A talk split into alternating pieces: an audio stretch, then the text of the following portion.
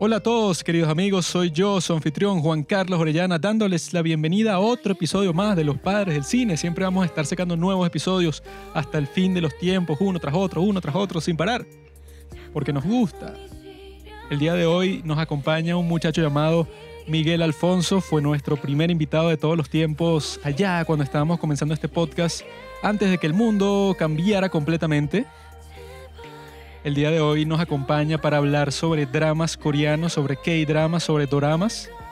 Y queremos probarle a las personas con este capítulo. Nuestro objetivo principal es mostrarle a la gran mayoría de nuestra audiencia, que son cinéfilos como tal, cinéfilos clásicos, que le gustan los grandes, les gusta Andrei Tarkovsky, le gusta Ingmar Bergman, Fellini, Hitchcock, los grandes directores de toda la historia. Esa es su pasión, el cine. Queremos demostrarles a esas personas que principalmente aman ver películas artísticas, películas de arte, como es conocido el cine de arte, que los dramas coreanos son mucho más interesantes de lo que parecen a primera vista.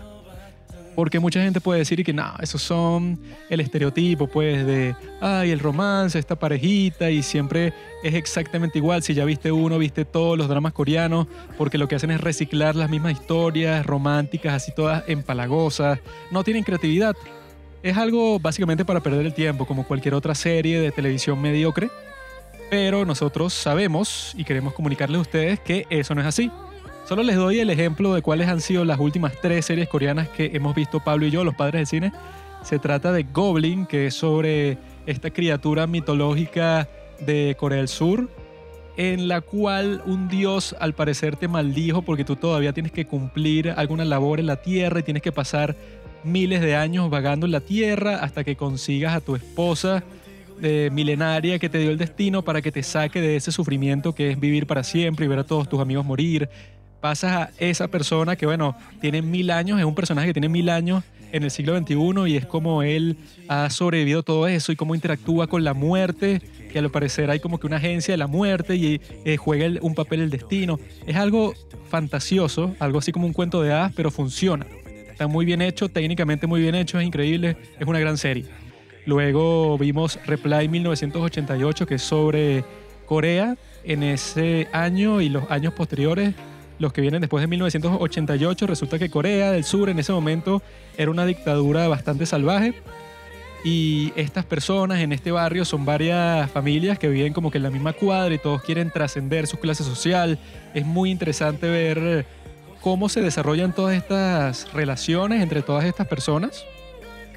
Llegan a momentos muy profundos entre todos ellos y solo dura 20 capítulos. Eso es lo bueno de estas series. Son cortas, están bien hechas. ¿Qué más quieren? La siguiente serie se trata de Vincenzo, que es la técnicamente más impresionante de todas. Es una serie de Netflix y se trata de este abogado consiglieri, así como es el tipo este, creo que se llama Tom, el del padrino. Y este tipo cuando muere el jefe de, su familia mafiosa, él vuelve a Corea porque lo querían matar y en Corea, bueno, el tipo hace desastre en el buen sentido. El tipo tiene tantas habilidades por el tiempo que pasó en la mafia que, bueno, si las usa al favor del bien, si trata de hacer el bien con sus magníficas habilidades de pelea, su gran creatividad para hacer todas estas estafas, estas conspiraciones, pues resulta en que ellos están luchando contra una empresa que es malvada, pero no se imaginan que tienen un consiglieri de la mafia italiana contra ellos que siempre está buscando nuevas conspiraciones para avergonzar a esta gran empresa multinacional que en realidad está rompiendo todas las leyes y matando gente. Son básicamente una mafia coreana. Estas tres series son completamente distintas.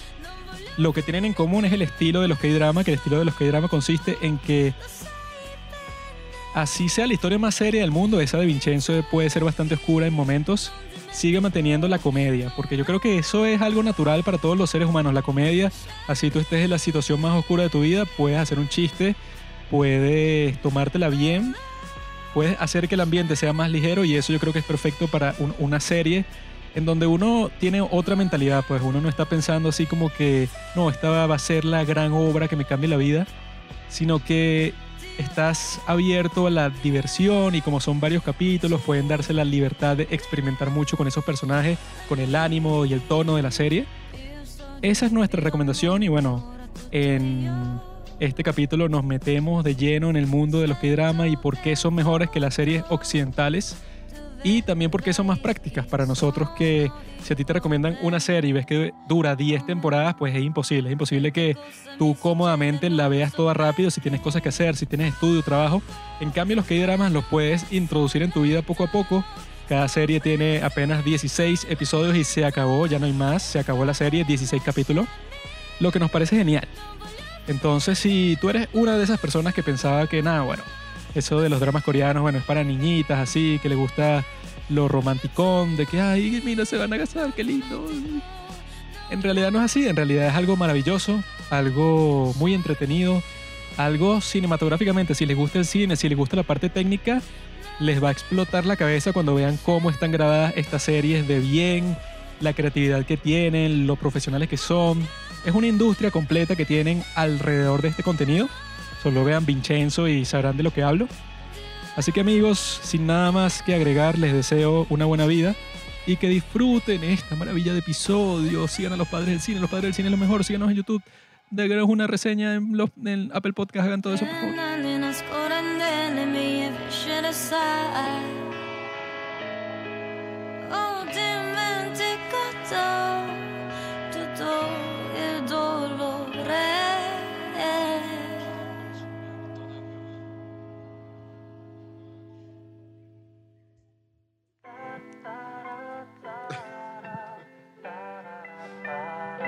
Pararara, para, para, parara, para. Este chamo no tiene ¿De qué oído serie es musical, esa? bro. ¿De qué serie es esa? Moon Lovers, amantes de la luna, basada en una serie sino serie, sino china, una Sí. chino serie Ajá. que es sobre una muchachita que viaja en el tiempo hacia el pasado y termina en la corte del rey Wanjong y ahora tiene que aprender a adaptar sus sensibilidades actuales al mundo de la corte. ¿Estás claro? Tipo Outland. ¿Qué carajo es eso? La de Netflix, que son unos piratas, ¿no? Hay así con una caraja que viaja en el tiempo. Este es el mejor que drama de la historia. No sé, yo no veo series, No sé yo qué no veo coño Netflix. estás ¿Cómo va a hablando? ser K-drama si me está hablando que es una serie No, china? no, no, no, no, no. Yo te dije que está basado en una serie china. Es que no escuchas y tienes los audífonos puestos. Pobre hombre. En fin, el día de hoy, en este podcast, vamos a hablar sobre muchas cosas, pero principalmente sobre algo llamado K-drama. Los K-dramas, también conocidos como K-dramas, como Korean dramas, como doramas, son unas series que son de Corea. Y son unas series que nosotros ya hemos dicho muchas veces en el podcast, son 300 mil trillones de veces mejores que las series que conoce todo el mundo, que bueno, obviamente las más famosas son las norteamericanas, las del imperio. El imperio que nos quiere do- dominar no solo quitándonos nuestra tierra, sino nuestra cultura. Yankee. Entonces nosotros, ¿verdad? A través de este episodio se lo presentamos a todos ustedes que son ya, obviamente, si siguen a los padres del cine, tienen que ser cinéfilos, ¿no? Tienen que Pero- amar el cine. ¿Pero qué? Pero los K-dramas no son producto de la globalización. Mira, mi amigo, te explico. Nuestro amigo Juno Lee, ¿Quién?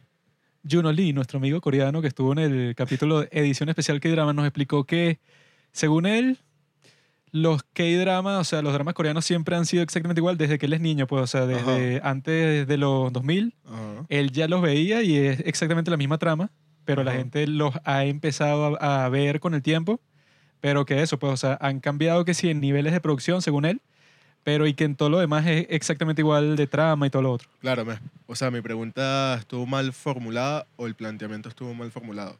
Obviamente, los K-dramas seguramente ya existieron de hace años, pues. Pero gracias, supongo yo, a la globalización, como que las empresas y las productoras pudieron distribuir mejor a nivel global, lo pusieron a traducir y, bueno, producir mejor, supongo. ¿no? Todo eso O sea, fue gracias a lo que se conoce como la ola K, la Ajá. Korean Wave. La ola al yu, amigo. ¿Y cuál fue el, el Bueno. primer mm, K-drama así que... Yo me acuerdo, hace unos años, no sé cuál K-drama es, pero que todo el mundo empezó a comprar en los piraticas aquí en Caracas. Era un K-drama sobre una chama que se quedaba ciega. Era un dramón, un dramón, pues. Pero no Eso- sé cuál es el nombre. Eso nunca pasó, pero el- la gente no sabe quién, a quién está escuchando. Tonto. Me da igual la gente. La gente no sabe quién ¿Cuánta gente tú. está escuchando el podcast? ahorita? Como 300 mil, weón. Millones de personas. El- Está bien, está bien. La gente nos conoce al muchacho y a mí, pero tú, ¿quién eres? Yo fui el primero en venir, ¿no? Uy, bienvenido. tú fuiste el primero en ser un invitado de los padres del cine, ¿verdad? Y eso fue como. No, yo hace- fui el primer capítulo. El primer invitado. Tú fuiste el primer capítulo, o sea, tú personificaste. Claro. Sin mí esto no hubiese existido. Di tu nombre, tu edad, por qué quieres estudiar la carrera, todo eso. ¿Quién Me eres? ¿Qué haces llamo Huguito. No, mentira, vale. Eh, como Pita. Pita cuando, que cuando le dicen que dé sus datos personales y que, bueno, yo nací en. Se, se pone así todo. No quiere decir ni el nombre. ¿Sabes que, cuando, ¿sabes que cuando me, sabes que cuando me inscribí en la universidad, yo estaba en una época creyendo que todo el mundo quería mis datos y que iba a engañar el sistema. Entonces, Está loco. cuando me inscribí en la universidad, cambié mi nombre y me di cuenta luego que eso fue muy malo para mí. Cambiaste tu nombre. Sí, o sea, en vez de poner Miguel David, puse David Miguel. Entonces, obviamente, todo me estaba empezando a salir mal. Y fue en séptimo semestre que pude cambiar bien mi nombre en Miguel David. Por eso es que cuando te gradúes, si es que te gradúas, te van a dar el título y dice que sí, bueno. Sí, el título iba a ser José diferente. Luis, José Ajá. Luis. y- Sí, sí, sí. Bueno, nada, me llamo Miguel. Eh, emocionado de estar aquí con ustedes una segunda vez. Yo pensaba que me odiaban y más nunca me invitaron. Eh, ¿Qué más? ¿Qué más puedo decir de mí? Pero no sé cómo es la, la Solo, cuestión, pues. solo sabe su nombre, weón. Bueno, ¿Quién- nada. quién eh, eres? Miguelito? ¿Por qué has sido invitado? ¿Por qué estás aquí? ¿Por qué? ¿Por qué? ¿Por qué? No tu nombre. ¿Quién eres? Tienes que decir quién eres, weón. Soy una contradicción andante, ¿vale? Tienes que decir... Todos los días pienso algo distinto. Primero, tienes que decir cómo te identifica. No binario. No binario. Yo me identifico como un gato. Miau. Eres un trans... Yo soy un poco. transhumano. Eres transhumano. Yo soy cisgénero. Cisgénero. Ese es el más asqueroso de todos, cisgénero. Cisgénero. Cisgénero. Cisgénero es el más asqueroso de todos. Ese es el de los heterosexuales, gafo. Ese, ese- ese- Por ese- eso yo viendo aquí. Ese es el que se identifica con su identidad ese sexual. es el que se identifica los, los más malditos. O sea, yo nací. Los que han jodido mi el identidad. mundo. Tú eres heteropatriarcado. Sí. El patriarcado no existe. Bueno, ¿No? dado que... A ver.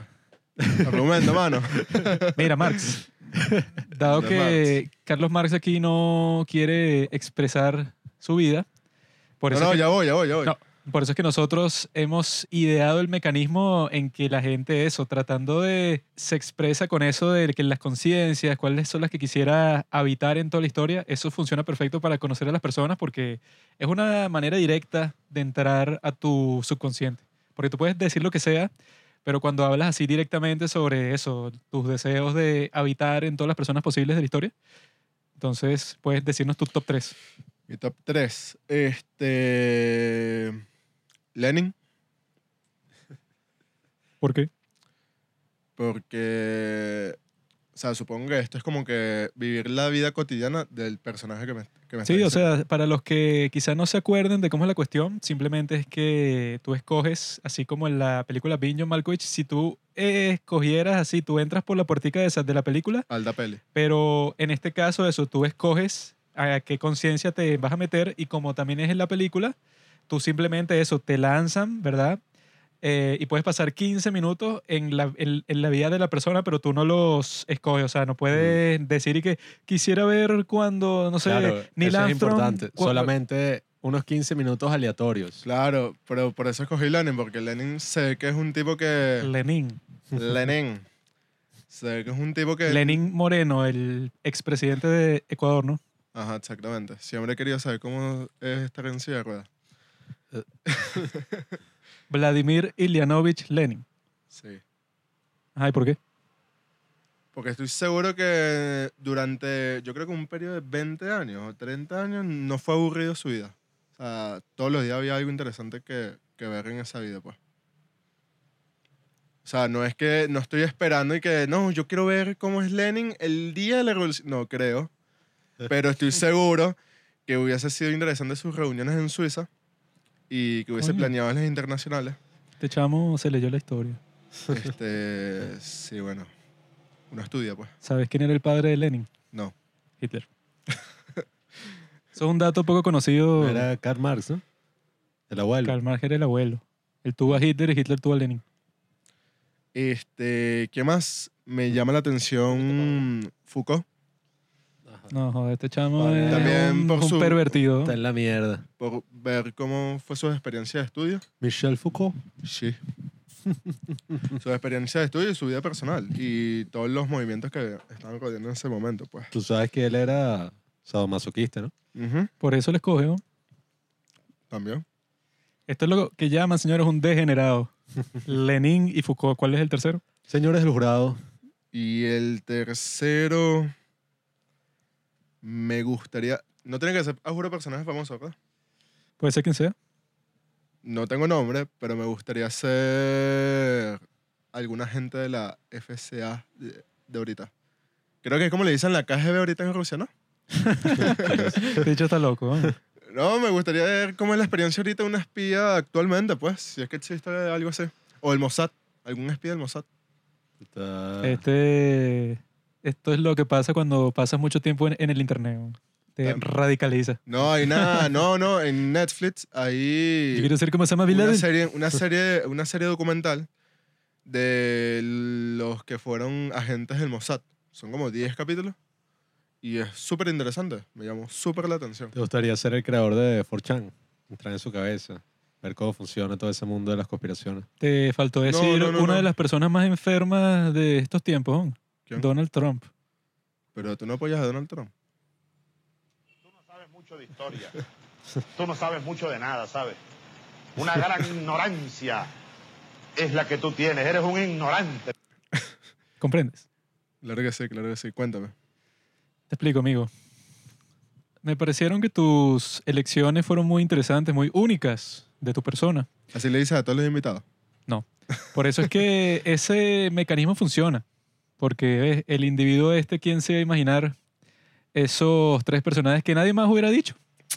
¿Quién ¿A más? ¿Nadie más ha dicho esto? Los demás dicen, bueno, Kanye West, Sacha Gray. ¿Quién, quién, Sí. ¿Quiénes fueron los que escogió Pita, que no me acuerdo? Pita escogió a, a unos directores de cine, ¿no? Creo que Ah. dijo George Méliès. ajá, George Méliès. Y no me acuerdo los otros dos, pero fue así como que más convencional. Este es un Oye, loco, Lenin. no, no está mal. ¿Saben la historia? ¿Saben que los panitas se tuvieron que ir de Nueva York por todo lo que venía atravesando con Edison y, y- Los panitas. Sí, bueno, los productores que se fueron a California a crear Hollywood. ¿De qué se cree? weón? Los panitas. y que los productores que crearon Hollywood, y los panitas, se tuvieron que ir a MGM y toda esa gente, pues. MGM, Ah, yo lo, lo conocí. del, lo del León. Los hermanos Warner, ¿no? O Eso sea, nunca van a sí, llegar a ese nada. ha sido súper interesante vivir toda esa experiencia de la, de la guerra de las patentes y también, pues. Sí, es el mundo del cine. Ser Nikola Tesla. También- Nicolás, no, no, no está mal. Nicolás no. Tesla era uno de los científicos más prestigiosos del mundo. Nosotros elegimos a puras figuras así de calibre, pues. Platón, Oye, pero no está Leonardo da mal. Vinci. ¿A que- quién fue que escogiste tú? A Da Vinci, a Platón, a Tarkovsky, creo. Da Vinci yo creo que hubiese sido medio aburrido. No, El- vale. La vida cotidiana de él. Su vida cotidiana era una locura. Su día cotidiana, no, yo creo que su día cotidiana era como un domingo pintando. Y ya. No, no. Él trabajaba en la corte. Yo también lo escogí porque me leí una biografía ahí medio larga. Ah, del carajo que hizo la Eh. biografía de Steve Jobs. Walter Isaacson. Mira cómo, cómo presumo. Sí, un Mira. genio. Me leí una biografía y, sup- y que... Juan El Pablo no lee biografía, él busca los resúmenes de internet. Ah, bueno, hay una aplicación que sacaron ahorita y que métete aquí y te mandan los resúmenes de todos los Esa libros y es Blinkist. Ajá. Esa sale promocionada que si en todos los canales de YouTube y todos los podcasts que, que yo sigo. Y no entiendo, pues, o sea, no entiendo cuál es el punto de que es y que el libro resumido. Y Ah, que, ¿en No tiene tiempo. Y eso funciona. Bueno, tienen y que casi que todos los libros populares y tal, entonces y que te resumen las cosas más importantes y que no, en 15 minutos te lo lees todo básicamente y que bueno, no creo que funcione muy bien. También hubiese sido interesante algo así vivir tipo ser Rómulo Gallego. Pero si este sí es un momento. un momento tipo cuando se fue a México, cuando se fue a México o todo el despelote que había dentro de su gobierno. Tú eres una patria, tienes que ser Simón Bolívar, Coño, papá. Con- El libertador. el libertador, mira, pasaba su tiempo haciendo tres cosas, durmiendo, Ajá, matando ajá. o cogiendo.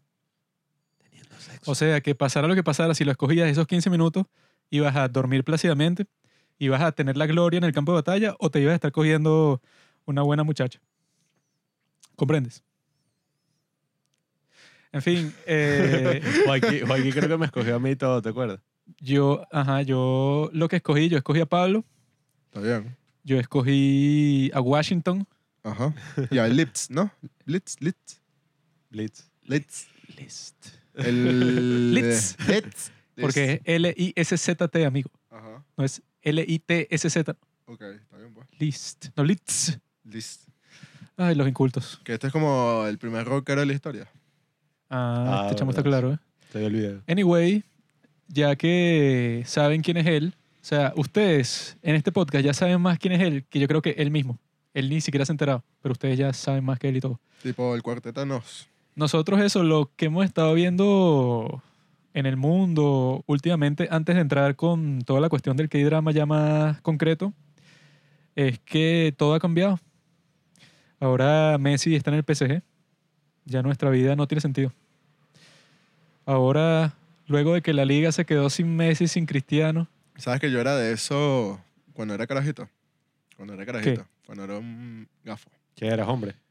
¿Te gustaba el fútbol? Eh, yo era que lo yo que... era uno yo, de esos. Después hice la transición y ahora... yo era lo soy que no binario. decía, tipo, Messi es malísimo, mejor es Cristiano.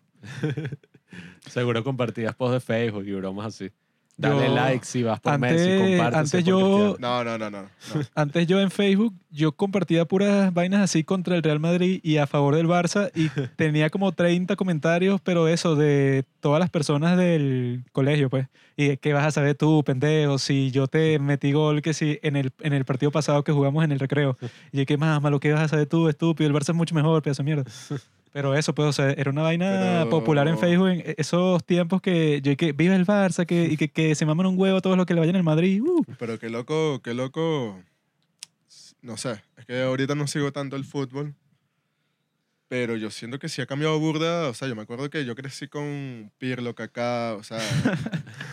Gattuso, Messi. Maradona, Pelé. Balak, ¿te acuerdas? No, no, gol no, de Balak. O sea, los grandes equipos de Europa, todo el mundo, todo el mundo tenía renombre, hasta los arqueros. Ahorita yo sé que este- Oliver Kahn.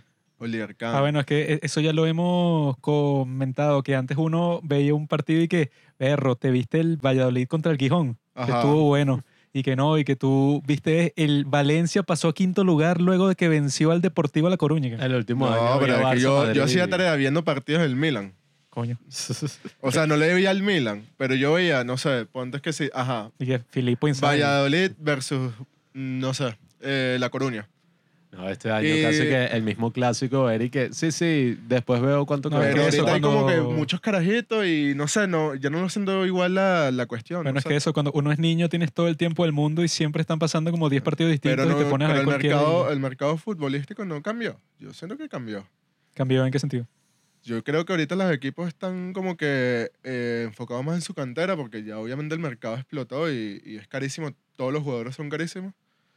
Y apostaron a, a, su, a sus canteras, a los niños, desarrollarlo y ya, y ya no es como antes que tú veías un comercial de Nike y eran todos los mejores jugadores y tú, wow. Yo creo que no voy a ver más fútbol luego de esta debacle del Barcelona. Yo ahora solamente veo fútbol femenino. Sobre todo porque eso, pues, porque primero que sin público se vuelve muy fastidioso. Qué raro fue eso, brother.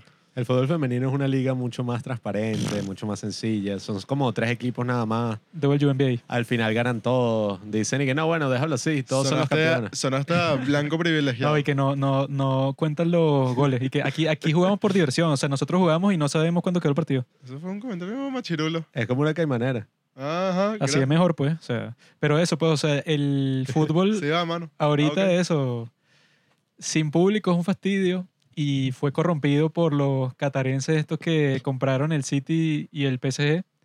Desde que pasó eso ya no hay, como dicen, pues antes que, como tú decías, que bueno, tú veías algo como que más No, pero es que ese fue característico de, del- de cada equipo, pero el día de hoy ya cada uno su propia franquicia, porque bueno, eso, ya solo el PSG con Neymar, Mbappé y Messi, o sea, tú pones ese equipo en FIFA y ya parece No, absurdo porque- el juego en sí, pues. No, pero no fue culpa de los catarianos.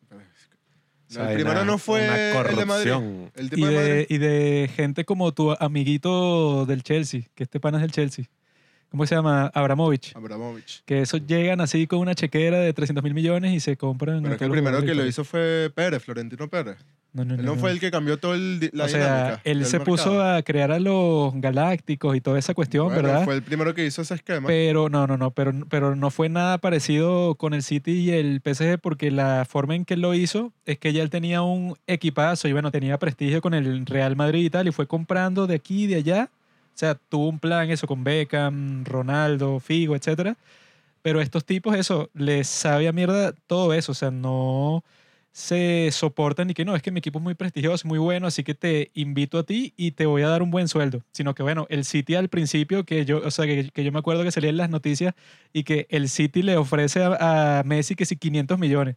O sea, los tipos se querían comprar a todos los jugadores del mundo porque a esos equipos literalmente les sobra el dinero, o sea, tanto el PSG como al City. Ellos desde el principio fu- fueron los que tuvieron problemas con el fair play financiero porque todos los otros equipos nunca tenían problema porque no tenían el suficiente dinero para que no, bueno, fiché demasiado, o sea, gasté 300 mil millones y me multaron. Eso no pasaba con ningún equipo porque tú nunca tenías suficiente dinero para fichar tanto.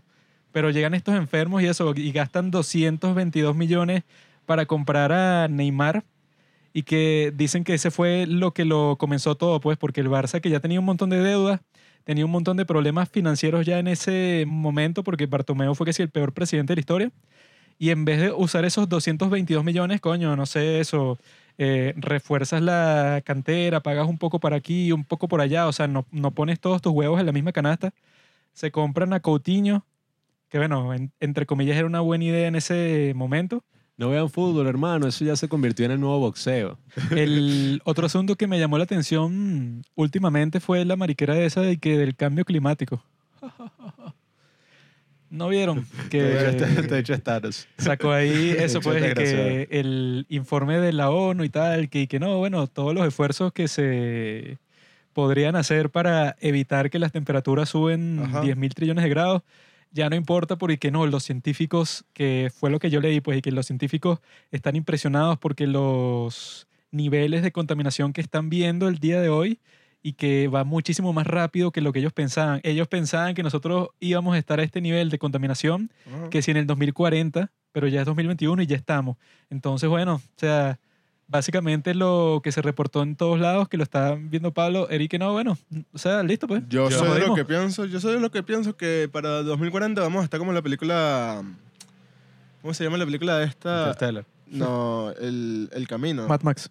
Ah, The Road, The Road. The Road. la carretera. No, La carretera. bueno, ya estamos más o menos así. No, vale, ya estás estamos loco. más o menos así después del COVID si caminas por las calles aquí en Yo- nuestro país. Yo no he investigado lo suficiente sobre este tema, ni tampoco leí el reporte ni nada. ¿Están pero saliendo? ¿Están saliendo en ¿Qué tanto tienes que estos días? Lo investigar? único, que- lo único que puedo decir sobre ese tema del calentamiento global es que por alguna razón siempre la misma gente comparte noticias de ese estilo. O sea, si se dan cuenta, la misma gente comparte cosas sobre el feminismo, sobre el ambiente, sobre, no sé, qué sé yo, qué otra causa social hay así ahora. Los trans. Eh, varias causas sociales. Digamos, el mismo COVID, la gente que comparte y que todavía no se ha acabado, quédate en casa, no seas inconsciente. Siempre es Ah, como la misma lo- persona fastidiosa. los de la Delta. como los categorizan como un woke. Los woke. Sí, bueno, eso es lo que yo no entiendo de por qué uno tomaría una parcialidad política sobre qué es lo que yo decía del COVID. Porque todo es político, amigo. Pero es que hay, y que hay un virus. Tenemos que buscar la mejor forma de pararlo. Pero los de izquierda son los que están diciendo que te quedes en casa y los de derecha son los inconscientes que están matando a todo el mundo. No, no, que, o sea, eso ya es partidismo así como tal, pues, pero... Este Miguelito, si ciertamente- estuviera en los Estados Unidos, hubiera votado por Bernie Sanders y después hubiera votado por Biden y después se hubiera suicidado. Con Biden. es que con el tema del calentamiento ¿Pero qué global... querías, qué, qué querías decir tú con la gente? Con así? el tema del calentamiento global es una cosa compleja, pero no podemos Ah, sacar gracias. conclusiones. No sabía. no podemos sacar conclusiones no? de, de cualquier cosa que vemos, porque mira qué pasa cuando sacamos conclusiones. Eh, encerramos a todo el mundo en sus casas, No, no, no, no. hacemos todo un show y al final, y- ay, mira, qué loco, o sea, se suicidaron 30 mil personas, hay una crisis eh, económica rechísima, hay una crisis de salud mental, pero ojo, es mejor salvar vidas que salvar la economía. La economía no sirve para nada. O sea, se ponen con esos argumentos Kiana. todo No, lo que fue Tú no- tú no la te metes en internet, cuarentena, todo lo que fue Falacia. todas las vainas, todas las políticas que se hicieron Que alrededor del si COVID. todo Twitter desde el principio, Eric, que si tú no estás a favor de la cuarentena así para todo el mundo estricta, pues bueno, eso debe ser que entonces estás a favor del virus y que la gente se muera. Yo creo que la gente que es así está a veces hasta en contra de lo que es el ser humano, el ingenio del ser humano, porque esa es como la gente que es vegana. O sea, tenemos un problema, ¿verdad? Que quizá eh, la industria de la ganadería ha llegado demasiado lejos, está causando problemas ambientales. Tú en vez de buscar una solución global, una solución que de verdad solucione el problema, tú prefieres dejar de comer carne y decir que los que comen carne están dañando el ambiente. O sea, tú prefieres sentirte Bueno, es que mejor ahí que los sí, o demás. sea, es que tú buscas una, so- No, no, no. una solución para que tengas tu conciencia tranquila, pero no, no, para solucionar el es que siempre problema. nos quedamos, siempre nos quedamos con, con esa persona tuitera que, que cree que porque sea vegano y critica a los demás, no, realmente, realmente eso son pocas personas. No, pero yo, bueno, yo no sé. O sea, hay gente, hay gente que es vegana y no anda molestándole la vida a los demás, más nada. Falso, Es más, son posibles soluciones particulares. estás equivocado. Para un problema que no es particular, un problema que es global. O Bueno, sea, pero que cada, no, sí, es que pero eso, cada o sea- comunidad, cada individuo, cada sector o cada cultura va a solucionar desde su particularidad. Falso, eso es falso. No, no. Sobre todo eso, sobre todo si comparas eso con el cambio climático y que bueno, tú puedes y que yo desconecto los aparatos electrónicos cuando no lo estoy usando. Y bueno, eso no importa porque si los países eso de tercer mundo, sitios como China, esos bueno, esos van a usar más carbón y petróleo y todos los y los Claro, hidrocarburos obviamente. por 100 mil millones de años y que eso contamina más en un segundo que tú en toda tu vida, pues. Entonces, Obviamente, obviamente no soy Al Gore que cree que la solución de todo esto es los ciudadanos que vayan en bicicleta. No, para nada. Yo sé que hay políticas de Estado, políticas en cuanto a lo que debería hacérselo la gente libertaria, las grandes empresas, obviamente, pero cada uno, desde su particularidad. Tú eres medio comunistoide. Mm, define comunistoide ahorita. Comunistoide es el individuo que quiere restringir la libertad del populacho para que vayan hacia los objetivos que ellos están tratando de Establecer. llegar. Ah, ok, sí va. Ajá, entonces... el que se pique es porque es come, compadre. Claro que sí, manito. Eh... ¿Qué quiere decir eso? ¿Qué? 온 거야. 왜? 쭈꾸미, 징글징글해? 아주 지긋지긋해? Ajá, entonces. Lo que yo iba a decir sobre el cambio mira, climático mano, Diosdado Cabello. era que principalmente Me la apagó el gente... micrófono. la, es que yo tengo el poder. L- La gente eso, cuando habla, de, habla, cuando habla del cambio climático, Jar Binks. trata... Misa, Misa, habla bien. Cuando habla del cambio climático, y que no, bueno, esto que va a ser terrible y porque yo voy a tener hijos en este mundo. ¿Para qué? Si eso, cuando nazcan casi que no van a poder respirar. O sea, va a, va a ser como tú dijiste, pues que la carretera. Cuando en realidad es y que, bueno, si te pones a ver la historia de, de la humanidad, si ustedes han escuchado mi recomendación sobre este tipo que se llama Graham Hancock, que el tipo sie- siempre está pendiente de como que buscando la historia alternativa, pues, porque existe como que el mainstream de la historia, en donde, Ajá. bueno, que piensan que ya no hay nada por descubrir. ¿De qué escuela es él? Graham Hancock tiene su propia escuela, amigo. ¿Sí?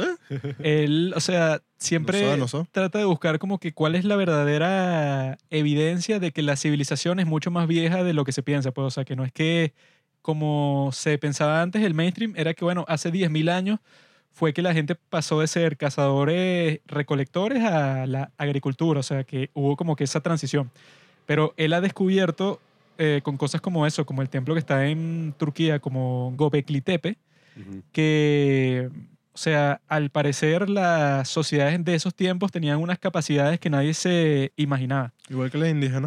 eh, o estaban en un desierto, en el medio de la nada, pero sin embargo construyeron este super templo, o sea, con unos monolitos de, de piedra de toneladas. Pues. Ajá, pero ¿qué está teorizando él? O O sea, sea, él lo que teoriza, y que bueno, que ya lo han comprobado, es que existía esta teoría geológica que fue comprobada hace unos pocos años, que en los, que en los Estados Unidos hay como que estos grandes formaciones de hielo, ¿no? Ajá.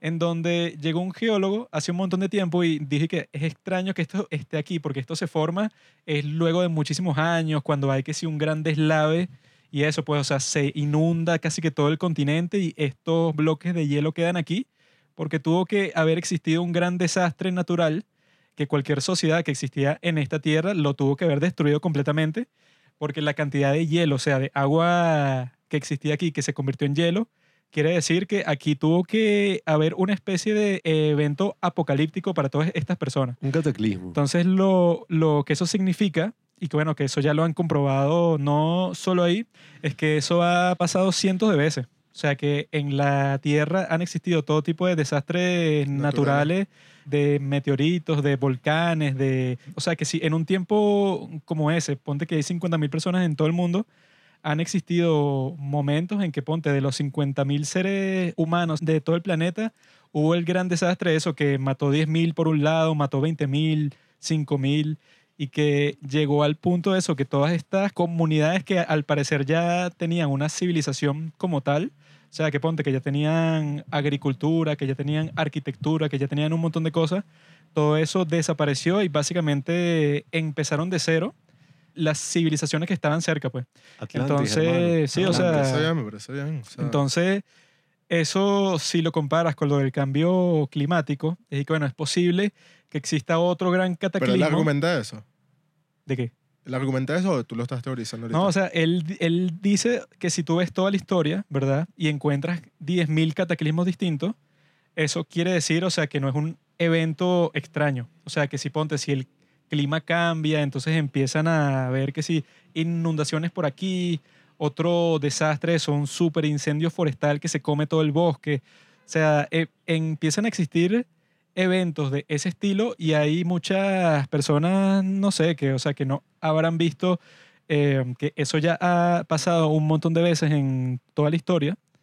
Lo que quiere decir, o sea, que si vuelve a pasar, no es que sea algo completamente extraordinario que un montón de gente muera por desastres naturales de ese estilo, sino es algo que siempre va a pasar, pues. Nosotros no estamos aquí permanentemente. No estoy de acuerdo, o sea, a ver, lo tengo que leer. Por ahora, por lo que me estás, inter- por lo que me estás diciendo, está interesante, no estoy de acuerdo, pero lo voy a leer. O sea, Bueno, me llama si, la atención esa si teorización. te interesa. O sea, no, ¿Cómo que no estás de acuerdo? bueno, por ahora con lo que me estás diciendo no estoy de acuerdo. No, es que- Ah, pero pues, ¿en qué sentido no estás de acuerdo? bueno, con la postura que está diciendo que es ya es la naturaleza en sí misma y no hay un eh, no hay un efecto del, del ser humano. es- Obviamente que hay, un- pero ese no es el punto de pero vista. es como la narración histórica que hay que eso ya es natural realmente que bueno que siempre hay hay problemas apocalípticos También me gustaría recomendar los dos documentales que ha sacado Werner Herzog últimamente. ajá Into the Inferno y el otro se llama Fireball. ah brutal brutal que uno es sobre los volcanes y otro es sobre los asteroides. Y en los dos evalúa y, y cuenta cosas como las que dijo Juanqui, pues cuáles han sido estos eventos No. apocalípticos que han ocurrido en la historia. Solo tienen que escuchar mi recomendación sobre Graham Hancock, que ahí es que yo explico todo eso, pero como que más directo, pues, o sea, que el tipo, yo creo que él no lo compara directamente con el calentamiento global en sí, ah pero lo que se ve ahí es que eso, pues, o sea, que existan eventos apocalípticos durante toda la historia humana y que se muera un montón de gente, sea por causas naturales, o sea, por un super terremoto, por ejemplo, eh, ajá, una gran tragedia y todas esas cuestiones, pero no quiere decir que, bueno, entonces tú para que no pase eso, ¿verdad? O sea, que es lo que se implica, pues, o sea, ya están conversando incluso sobre los climate lockdowns. O sea, que ex- exista cuarentenas, ¿verdad? Pero no por el COVID, sino para que la gente y que no, bueno, así tú no manejas y tú no cada sales de tu cuatro años casa. no vaina así no Están proponiendo unas cuestiones así para que se diga, bueno, así, ¿verdad? Si todo el mundo está encerrado y no consume y eso, y el gobierno que si te paga para que te quedes en tu casa, de esa forma la contaminación va a bajar dramáticamente y eso va de alguna manera a impedir que el ambiente se destruya. Pero eso, pues, o sea, estarían haciendo exactamente el mismo error que con el COVID. Pues, que bueno, si destruimos un montón de cosas, por lo menos salvamos tu vida, eso. Todo lo demás se va a la mierda, pero por lo menos eso. El ambiente no se daña en este caso. es más no te creas Respecto a lo de la cuestión así climática, mi pensamiento final eh, se basa en el stand-up este de George Carlin, que yo creo que él es casi que un filósofo moderno, que él dice que el planeta está bien, el planeta está mejor que nunca. Los que estamos jodidos somos nosotros. o sea, porque si te das cuenta somos demasiado no lo podemos saber self-important, ¿no? O sea, él dice... Somos egocentristas, pues. Somos demasiado egocentristas. O sea, nosotros y que vamos a salvar el planeta. O sea, somos tan arrechos que nosotros vamos a salvar el planeta Tierra, que ha estado aquí billones de años. ajá O sea, en cualquier No, momento. Tiene sentido, pues. o sea. En cualquier momento hay un asteroide, se jode toda la capa así, o nos volamos todos con vainas nucleares. Ajá. Y en unos cuantos años, la Tierra se reinicia y vuelve a nacer la vida, quizás nosotros no, y nos erradica como eso, pues, como un virus. Una de las grandes manifestaciones de esa cultura que todos compartimos el día de hoy, estoy seguro que esto creará sistemas políticos, creará revoluciones, contrarrevoluciones, es el mundo de los K-drama. Porque, como digo, los K-drama son una manifestación de esa cultura que yo creo que hasta si lo ves desde el punto de vista político, toda esta ola, Hallyu y todo el impacto que está teniendo Corea a nivel mundial Ajá. ha influido en parte en lo político, ha influido muchísimo en lo económico, ha influido en que ahora todo el mundo quiere ir a Corea. Ya, incluso, o sea, yo he visto muchos reels y muchos TikToks que ahorita son como jalo. La ventana, la vitrina. Yo sé que has visto muchos reels y muchos TikTok, maldito adicto. Son la vitrina cultural del mundo. Yo creo que. Los Más reels, los reels y los TikTok ha sido uno de los más grandes errores de la humanidad desde la invención del comunismo. Es más gafo, Ah. vale. Muchacho Pero yo he visto que mucha gente está ahí que ahorita está ¿En de moda ser asiático. Ahorita está, o sea, muchas mujeres y tal. Y si te das cuenta, Asco. es como súper loco. Pero es verdad, o sea, ahorita está de moda ser asiático, ahorita está de moda, ponte, hace unos años, la gente era burda racista así en ese tema. Y que, mira, una china, mira, unos chinos aquí que bailan, unas chinas que tal. Yo hablo en el contexto así de, Global, eh, no, en el contexto, sí, no sé si Local. del universal. cine, de la cultura así como de los jóvenes, del contexto así de las redes y tal. Tú antes veías que si... La cultura occidental de las redes sociales. Sí, o sea, no es que le vas a preguntar a un tipo así en la calle, mira, ¿cuál es tu opinión? ¿Te gusta ITZY, Blackpink o eres más de BTS? O sea, no. Habla más de la gente que consume estos contenidos. Antes era como que, ¿Para qué yo voy a ver? Del mercado, ¿para qué yo mercado. voy a ver unos chinos bailando? ¿Qué es eso? ¿Para qué? Mira esas chinas. Eso, evidentemente, creo que ha cambiado mucho en parte gracias a esta ola al Yu, gracias a Japón. Yo creo que eso ya incluso pasó antes con el anime. Porque yo cuando estaba en bachillerato, quiere decir, hace cuántos años yo me gradué en el 2014. Ajá. O sea, cuando yo estaba, Siete ponte, años. no sé, que si en noveno grado, pues que si en el 2012 ahí, la gente, casi que todas las personas que yo conocía veían anime, ¿no? Veían que si no, pero ya Creo viste que el el, anime más el famoso fue nuevo Dragon Ball, ¿no? capítulo de Akitsuki Bueno. Chopiturro. Y yo dije, yo no voy a ver esa mierda, sobre todo por el hecho de que eso es lo principal sobre los K-dramas, sobre todo por el hecho de que son muchos capítulos, weón. Que la Es que ladilla. O yo sea, yo, creo- así sea lo mejor del mundo, ¿verdad? Que eso, me han recomendado muchas personas y que no, tienes que ver eso, Neo Genesis Evangelion, tienes que ver este, el otro. One y, yo, y que bueno, Naruto. hay veces que me recomiendan uno de esos, ¿no? Entonces tú lo buscas, puede estar en Netflix o en otra, otro servicio de streaming. Cuando veo que tiene más de 100 capítulos, yo digo que, ah, weón, y, o sea, ¿cuál es el punto? Yo Porque Naruto... Nunca yo- en mi vida lo voy a ver completo. Naruto, yo No, me acuerdo no, una vez y que, oye, ¿cómo ir a Naruto ahorita? Que ir a... Después de que ya habían pasado como tres años que no... Veías Naruto. Sí. Y Eric, capítulo 365. Ahorita te están contando la historia del abuelo de Sí, es Naruto que y de la mamá del es abuelo. Perfecto eso, ponte, cuando tú eres niño, cuando tienes tiempo libre que jode y no quieres estudiar, dices y que bueno, me pongo a un capítulo de Naruto y qué, y qué coño. Pero ya uno en estos tiempos, o sea, que fue lo que nos pasó a nosotros con los K-dramas, eh, yo creo que el momento así de inflexión, por lo menos para mí, fue Game of Thrones. Tú en Game of Thrones, yo había pasado todo este tiempo, o sea, yo creo que lo empecé a ver cuando justo se había estrenado la temporada 4. Y yo vi las primeras cuatro temporadas y yo dije, coño, Juego eh, de Tronos fue 2011, la primera Sí. temporada. Ajá. entonces yo dije, coño, esta es la mejor serie del mundo. ¿no? O sea, me la había recomendado a todo el mundo y la vi completa, eso, no sé, como en una semana. Y yo dije, coño, buenísima, weón. O sea, el nivel de producción, las actuaciones, la historia, la narrativa, los plot twists que tiene, o sea, todo es perfecto. Sin embargo, eso, como todo el mundo ya debe saber, desde la quinta temporada hasta la octava, o sea, se fue a la mierda. Y que eso, pues, eh, fue como que algo que impresionó a todo el mundo. O sea, que yo he escuchado testimonios sobre esto desde todas las perspectivas posibles. Y una de las perspectivas que más me asombró fue una de una tipa que puso en Reddit, en uno de los subreddits que existen de Game of Thrones, en donde ella dijo que en su empresa, que venden todo tipo de material de series de HBO, pues afiches, eh, franelas, los DVD, los Blu-ray, venden todo que tenga que ver con las series de HBO.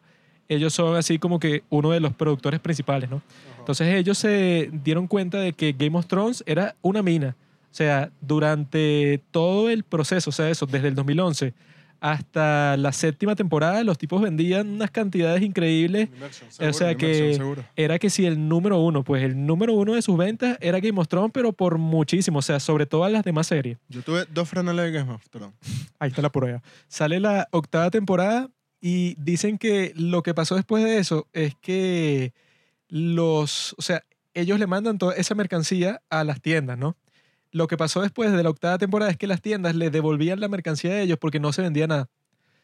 Porque dicen que la octava temporada fue tan mala y decepcionó a tanta gente que eso, pues, dicen que durante la cuarentena y todo, o sea, donde la gente eso tenía más tiempo libre que nunca, muchos decían, y que bueno, yo como por la séptima temporada, cuando yo sabía que la octava iba a ser la última, yo pensaba, y que no, yo voy a hacer un rewatch de toda la serie, va a ser súper épico, pero después de la octava temporada, todo el mundo estaba diciendo en Twitter, en Reddit, y que esto no tiene sentido, o sea, yo no voy a hacer un rewatch porque ya sé que todas las cosas que me dijeron desde el principio que iba a ser el gran misterio, que tú estabas esperando todos esos años por una gran revelación, como ya saben que termina y es tan estúpido, o sea que la octava temporada fue la peor basura de toda la historia, algo que era como que un fenómeno cultural súper grande, que era la serie más pirateada de todos los tiempos, se fue a- la mierda de un momento para otro. Y entonces te hace pensar a ti que perdiste todo tu tiempo. O sea, y esta no es la primera vez que pasa esto. Pero pues. no han terminado los libros. Bueno, los libros, el tipo, el último lo terminó en el 2010.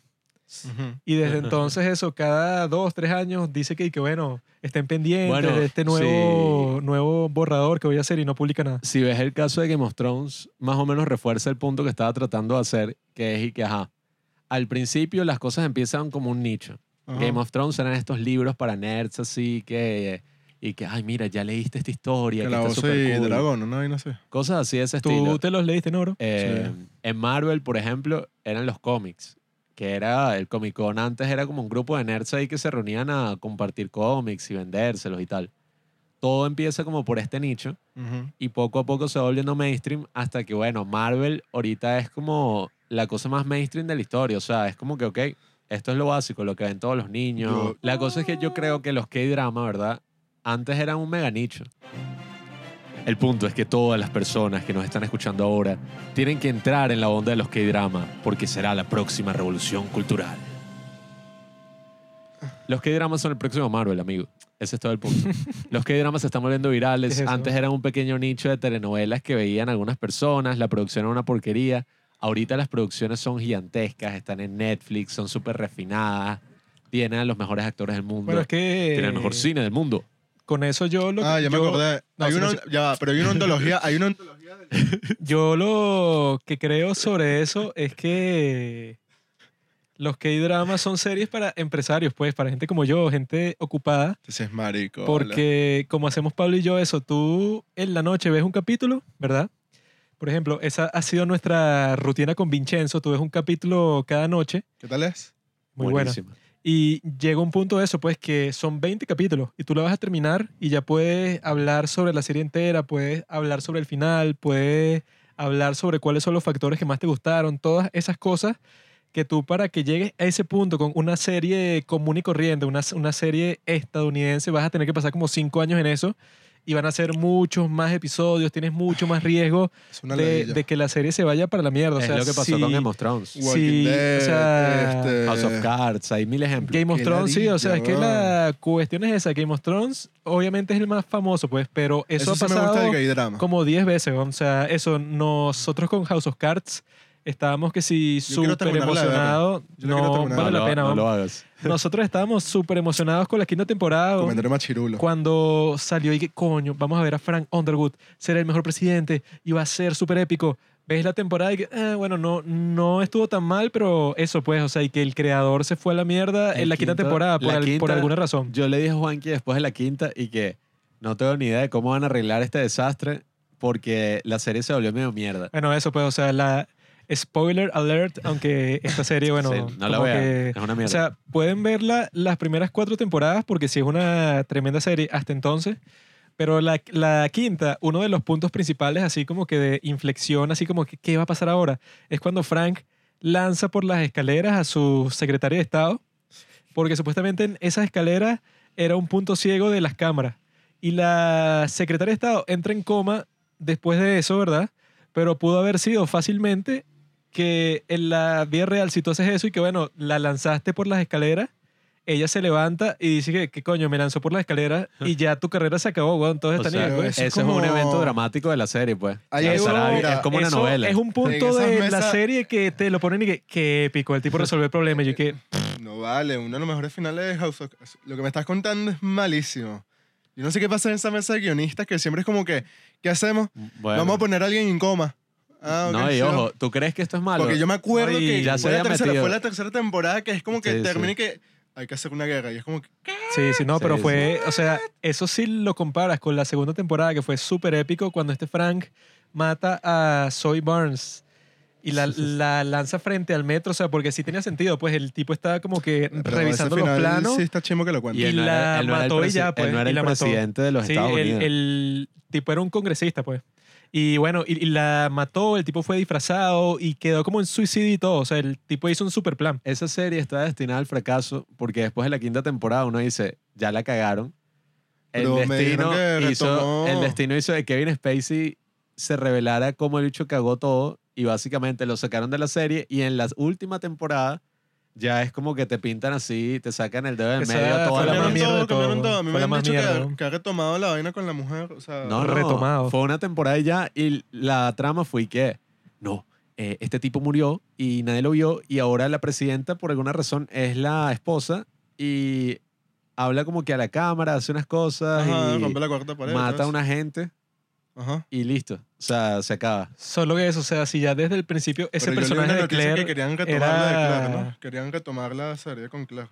Ah, bueno, ya eso se fue a la mierda porque el final es que, bueno, spoiler alert, ella mata a Doc y es súper estúpido porque nada tiene sentido. O sea, Ah, que, que está ese, embarazada. ese personaje en sí, ¿En serio? El, el de Claire, le caía mal a todo el mundo, sobre todo por el hecho de que teniendo a Frank como esposo y tal, hay un- una parte que ella quiere ser embajadora de las Naciones Unidas Ajá. y entonces este Frank hace todo lo posible, o sea, la pone frente al comité y se vuelve loca cuando le hacen unas preguntas. Y después de eso, todo el mundo decide que bueno, esta, esta tipa es una incompetente, pues. O sea, ella quiere ser igual de poderosa que Frank, pero no tiene la habilidad, no tiene el prestigio, no tiene nada. Yo creo que lo que mejor demuestra nuestro punto es que no vamos a sacar ninguna crítica así de ningún K-drama, como la que tenemos ahora de House of Cards o de Game of Thrones, etc. Porque un K-drama tú lo estás viendo, ¿verdad? Eh, que también es una paradoja. Cada episodio dura una hora y media. Y la Ajá. gente dice, wow, Qué largo. Dios mío. No, no, no, no. Pero En teoría no es tan largo porque son solo 16 Yo- capítulos y ya. que a mí lo que me, me llama la atención los K-dramas, y le doy la derecha eh, aquí con ustedes, que son cortos de temporada. Y si es posible, una sola temporada, donde tú desarrollas y tiene un, y tiene un final y ya, listo, punto, se acabó. Y son largos para que tú tengas esa sensación como espectador de saciado. Saciado Claro. porque tuviste ahí un desarrollo, un buen inicio, un buen, un buen medio, un buen final. Y no hay un relleno ahí que tú digas, mano, ya basta, No, y, y es mil a como, esto". como nos ha Y pasado. los rellenos que hay son, son cómicos. O sea, yo muy pocas veces me, me, me, me río en los K-dramas. No soy fan de las comedias K-drama, Yo me río pero todo el tiempo, yo me río todo el tiempo. te felicito. Tú no tienes sentido del humor.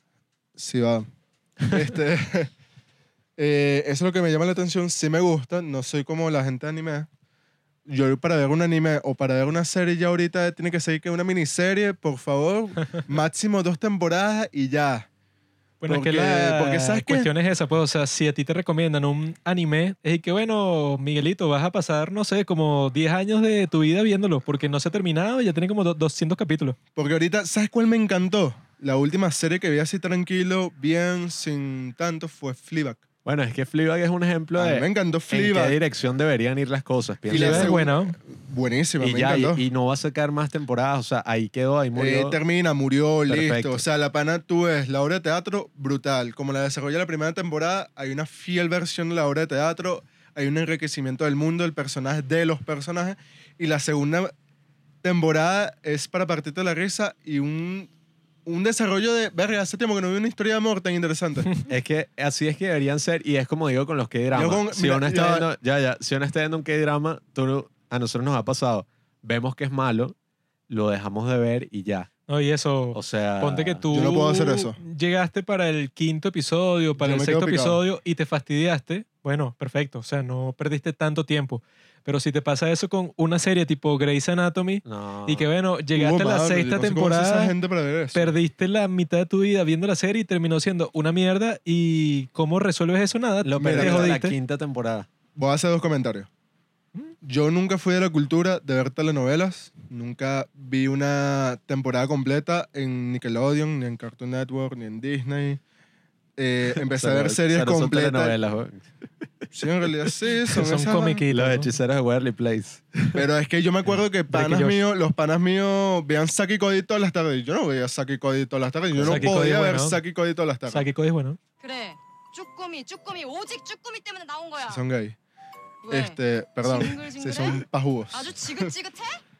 Eh, me Estás tengo que usando la quitar. palabra gay como un insulto. Sí, tengo que desconstruirme eso. Yo soy no binario. Está bien, me alegro. Se deconstruyó tanto que se partió. No, bueno, pero uno tiene. Pero hay que desconstruirse es ver los errores que tú cometes el día a día. Tú no sabes mucho de nada, ¿sabes?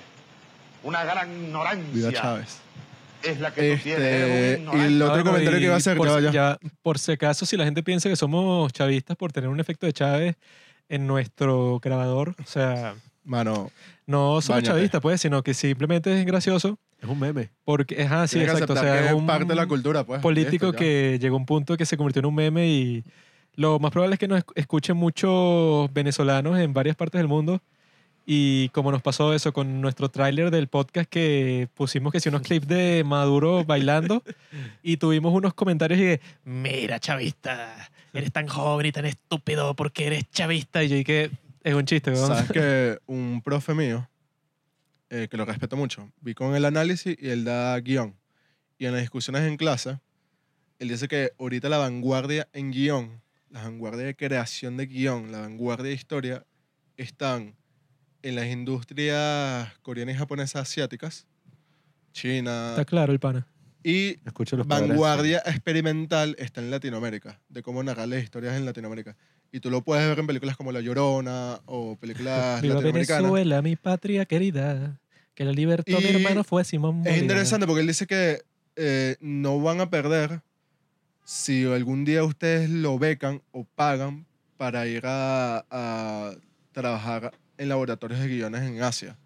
Porque es verdad, o sea, esos panas, los guionistas asiáticos, chinos, japoneses, tailandeses, eh, de Hong Kong, son unos panas que están desarrollando una historia que la más sencilla lo ves en los animes, en los K-drama. Y, verga, qué interesante cómo llegaron a esa conclusión o cómo desarrollaron este enfoque o cómo hicieron para desarrollar este personaje de manera tan interesante. O sea, Bueno, a mí me llamó que- burda la atención. En Latinoamérica tenemos de otro punto de vista porque aquí no estamos desarrollando desde un material más económico, no hay una industria como tal, Que somos dependemos de fondos, Pela bola. pero, pero desde el pelabolismo se están desarrollando historias pequeñas pero bien interesantes. Falso. No, Miguelito, son ¿Cuál? toda Claro una mierda.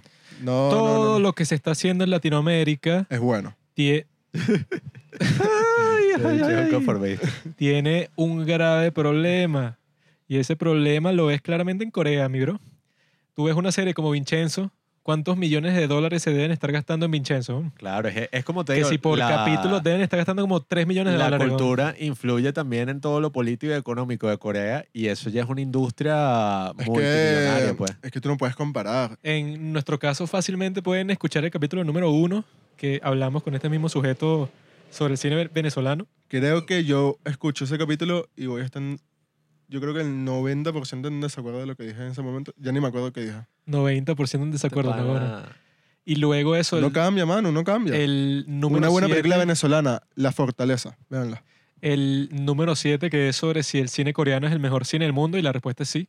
Spoiler alert. Sí. Pero el punto No, es ese, bueno, pues, no o sea, te hablas que güey. Nosotros somos detectives culturales aquí en Los Padres del Cine y por Es eso verdad, que porque ¿sabes estamos qué? analizando este cine. yo, yo ahorita, yo confío ciegamente. Yo no veo ni tráiler, ni veo crítica, ni veo puntuación.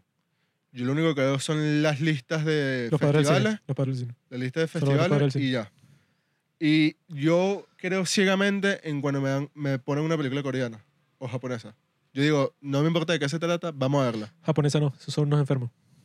No vale, son buenas. Takashi Mike. ¿Conoces el porno japonés? Es más, si tú comparas, lo, lo realmente lo que se está desarrollando, yo no he visto, creo, no, sí vi una. Pero aquí en Latinoamérica hay unos muy buenos documentales. O sea, No, Miguelito. unos muy buenos documentales. Miguelito. en La Corea La gente no va a ver novelas, va a ver K-drama. Acepta la verdad. Latinoamérica, no eso, sé, no pues, sé, o sea, como nosotros. Malas, pues, tampoco es que, Falso. ajá. Es mentira. Como nosotros conversamos en nuestro capítulo Todo te gusta. sobre. Conversamos en nuestro capítulo sobre el cine coreano, que eso no es de la nada que, que llegaron unos artistas, sino que los tipos, bueno, tuvieron que nutrirse de que tenían millones de millones de dólares para producir. Pero eso fue después de pelar bola, Claro, eso, bueno. de no tener nada de dinero para producir nada Claro. por décadas. Cuando por fin lo tuvieron fue que ah, nosotros tenemos material de sobra para hacer películas, Es series, etcétera. Y aquí en Latinoamérica la tendencia no, no se va como que la vamos a tener más tendencia dinero. es al revés. ¿no? La no lo tendencia sé, es que vamos a- pues. a, tener menos dinero, Vamos en declive. vamos en declive, vamos a tener menos dinero con el tiempo y no sé qué carajo vas a producir así, porque esa es la cuestión. O sea, que la mayoría de la gente en Latinoamérica, incluso en Europa, piensa que yo me quiero ir para Estados Unidos y ahí es que voy a hacer mi película y mi serie. Ellos no, No, no, piensan no. que en su país es que van a hacer todas las cosas que quieren hacer cuando con los coreanos es absolutamente lo opuesto. Claro, Ellos prefieren quedarse ahí porque les sale más barato, están ahí, o sea, con gente que ya conocen, la producción es muchísimo más directa, o sea, ellos ya tienen ahí su, su nicho relajado y pueden producir lo que les dé la gana. Claro. Nosotros, eh, o sea, yo creo que comparado con cualquier industria en todas partes del mundo, incluso con, con Estados Unidos, Estados Unidos está llegando a un punto en que están los blockbusters por un lado y que hay uno que otro estudio que produce sus propias cuestiones, pero en Corea yo creo que es en, en donde están ahí en una marcha constante hacia Sí. la perfección cinematográfica. Claro, y estoy de acuerdo contigo. O sea, no hay problema. ¿Sabes qué otra industria está intentando hacer lo mismo? Que durante décadas lo que hicieron fue hacer círculos de crítica, círculos de creación Cuba. también. Pero España, Está loco. España, España, España por mucho tiempo fue una no fue una industria, sino fue un desarrollo prácticamente dependía del Estado para hacer tus proyectos. Bien bonito. Cuando llegó, Europa. cuando llegó, cuando llegó La. UE. cuando empezó a liberarse el mercado comunicacional y, y empezaron a desarrollar un crecimiento exponencial en cuanto a producción y en cuanto a contenido en el cine español. Tú por eso ves desarrollos tipo lo de Almodóvar, las grandes películas de Almodóvar, Alex de la Iglesia. Este, obviamente no es que vas a pe- esperar que todo sea bueno en España. Vas a tener la segunda temporada de La Casa de Papel. No he visto La Casa de Papel. Elite es buena. Sale Coño, Extra papá. Expósito. Entonces, sobre Corea, aquí somos coreanos. Aquí no hablamos de esas mariqueras Pero yo estoy de acuerdo ¿no? contigo, yo estoy de acuerdo contigo en que para llegar pendejo. antes, que hay muchas industrias que le ha pasado, que les llega un dineral y se dan cuenta que no tuvieron años de desarrollo en cuanto a su creatividad, su literatura. O sea, yo, por ejemplo, si aquí, si algún día hubiese industria venezolana, yo no puedo confiar, por ahora, es mi pensamiento hoy, fecha de hoy, yo no puedo confiar en los guionistas que tenemos. ¿Qué guionistas, papá? Están los padres del cine. Los Denos padres del el cine dinero. van a escribir todas las novelas. Denos la plata y nosotros Ajá, haremos sí, va, el cine. Ajá. Yo mira. creo que si a nosotros nos dan unos buenos reales, podemos hacer una serie Yo aquí en Venezuela reales, y yo lo que voy a que hacer- básicamente es una serie coreana, pero criolla. pues. No, no, no. Yo lo que si tengo los reales, voy a irme por lo seguro de comprar la literatura venezolana y adaptarla. Y de ahí, Mierda. ¿qué? ¿Tú has leído literatura venezolana? Muchas veces. ¿no? ¿No te gusta ninguna? ¿Mm? ¿No te gusta ninguna? No me gusta ninguna. ¿Sabes qué? ¿No te gustó ningún cuento, novela, nada venezolano? ¿Sabes que la literatura venezolana fue la responsable de la película que vimos en el cine Pablo y yo en estos días llamada Dirección Opuesta y es una de las peores películas que se han hecho en toda la historia de la humanidad? ¿De qué se adaptó? Blue, Blue Label. Label. ¿No has leído Blue Label, mi bro? No, manito. El que no ha Es- leído literatura venezolana eres tú. ¿Tú no has leído Doña Bárbara? No sé. En literatura venezolana. Vas, a hacer una saliendo. serie. Vas a hacer una serie de Doña Bárbara. Te explico, No, mi amigo. Te una explico. adaptación, pero sería fino adaptarla a nuestros tiempos de Doña Bárbara. Yo creo que el problema, el problema no es el guionista. Ay, Dios mío. El problema es Hay que una cuestión de contenido importantísimo, marico. tú Cállate, puedes sacar, tú cállate. puedes hacer una película basada en tu culo. La cuestión es que, coño, Pablo, poco de respeto. tira la mesa. La cuestión es que, coño, Son malos, hermano. No Una hay mierda, gente una seria mierda, aquí. una en mierda. Corea, tú tienes una serie de autores, tanto en el cine como en los que drama Tienes a Park Chan-wook, Lee Chang-dong, Bong Joon-ho, Ajá, ajá. Jung Joo-woo. ¿Y tú qué crees? ¿Que ellos nacieron de la nada? Ellos son unos Ellos vi- nacieron de un sistema capitalista salvaje, compadre. Así es que se pueden hacer las Ellos- grandes películas. No, ellos, ellos se formaron den- den- dentro de su cultura, dentro de sus estructuras educacionales, dentro de sus círculos de, A de Ah, ellos no cultura. podían ver ni cine. El cine coreano en ese momento era una mierda. ¿Sabes en qué se formaron? ¿En qué? Como hacen los padres del cine y como es nuestra misión de ¿Vieron mostrarles al cine? mundo. ¿Vieron cine? Ajá. Vieron películas, no joda, de todo el mundo. Películas buenas. Bueno. Casi que sin subtítulos. También. Y eso era cuando estaban en la Pero ellos no, universidad. ellos no discutían qué cine querían para Corea. Claro que sí. Como aquí, como nosotros. Yo no Seguramente quiero- se sentaba con sus panas y empezaba. Leíste este libro, viste esta película, ¿qué vemos aquí? ¿Cómo podemos hablar de esto? ¿Viste el, el asesinato de ayer? Ya, nadie- ¿Viste cómo El asesinato. los periódicos? Tú un malandro. No sé, cualquier la pandilla? cuestión. Ella- ¿Cómo ve el gobierno? ¿Cómo, lo ve, ¿Cómo ve la dictadura? Ah, pero el punto no es ese. El punto es que Corea, con el desarrollo cultural que tuvo, es algo súper particular que no se extiende a otros territorios. Bueno, Sobre Está bien. todo otros territorios que no tienen ningún desarrollo capitalista privado de gente seria, como toda Latinoamérica, que todos tienen tendencias izquierdistas. Ya vemos a México metiéndose en el pozo, Argentina, Perú, Colombia, Cuba, Bolivia. Uruguay, ¿viste la dictadura perfecta? Chile, Guyana, Zimbabue. Bueno, el, Guyana se queda tiene un el, el- marico. el punto es ese, pues, o sea, nosotros hemos ya habl- Eso es hablado- marico, vale. este, este llega a preguntar, ¿y qué? ¿De verdad, marico? Nosotros ya hemos hablado bastante sobre el tema y la conclusión es esa, pues, o sea, que el cine coreano... Bueno, pero yo no estoy de acuerdo con su conclusión. estás, aquí- estás totalmente equivocado. No tienes, que estar, cine- de- no tienes que estar de acuerdo. Ah, bueno, tienes listo. que estar en lo correcto. El cine coreano, ¿verdad? Como nosotros ya hemos dicho bastante, está nutrido por las series coreanas, porque la mayoría de la gente primero conoce las series coreanas que llegan a todas partes del mundo y eso están y que protagonizadas por ídolos, como nuestra serie coreana preferida, Moon Lovers, Amantes de la Luna, está IU, están un montón de actores que primero fueron cantantes y entonces eso, o sea, ¿Sabes qué me llamaría la atención? Trabajar con técnicos coreanos. lo que lo que Eh, fuera. nosotros nos dimos cuenta es que eso pues o sea todas las industrias de Corea están conectadas o sea por un lado tienes la música Ajá. entonces si tú estás conociendo el K-drama y tienes a los actores que también cantan Ajá. y que también hacen la música para la serie la serie es buenísima tiene un buen soundtrack y entonces ves que también conoces al grupo a donde pertenecía ese actor y ya tienes todo ahí disponible al mismo tiempo.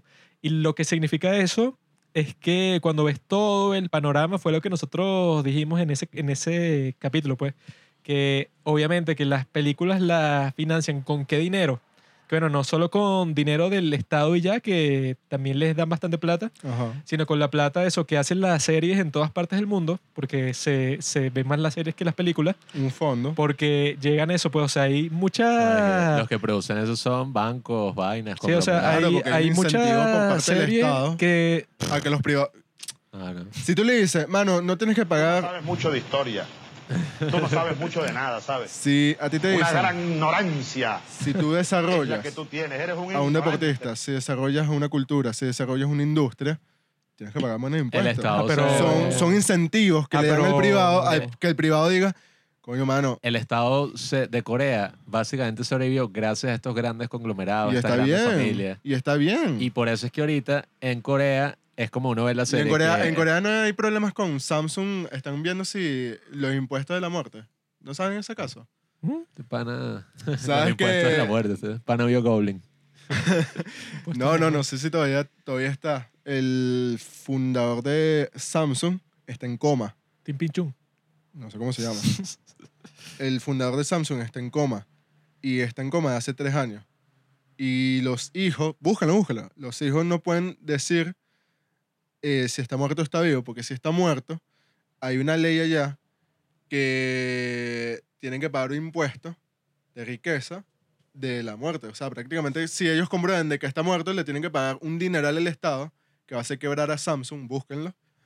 Y, y por eso la familia no quiere decir si el fundador está vivo o está muerto. Pero el punto no es ese, el punto es que. El ese- punto es que hay un desarrollo por parte del... No, no, no, no, no, no, sí. El punto es que toda esa cultura precedía al Estado como financista de todo lo que no se es estaba haciendo. financista, no me estoy explicando bien, no es financista. no estudiaron ciencias políticas. No, el punto es que parte- las no. coreanas están buenas.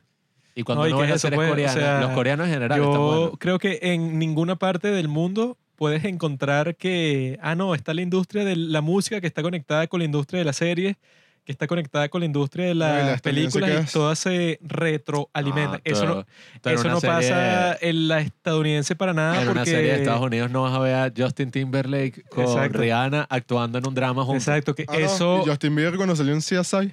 Eso es lo que sí pasa en Corea, o sea, que ves que si a uno de los cantantes que sí más populares de todos, que está protagonizando la serie con otro cantante que también es súper popular y ya con eso tienes un montón de audiencia, ellos mismos te hacen el soundtrack y cuando vienes a ver eso multiplica muchísimo todos tus números, pues. No, y Bueno, hablando de- del gobierno coreano, yo creo que el gobierno coreano debería pagarle a los padres del cine. Que por cierto, ya he visto convocatorias de ese estilo. Por ejemplo, en Panamá vi que sacaron y que toda la gente que haga contenido de Corea, la embajada de Corea les va a pagar una mensualidad para que lleven el nombre de Corea por el mundo. Ah, bueno, No, mira, ¿y eso qué es, eh, huevón? No, no, ojo, ojo.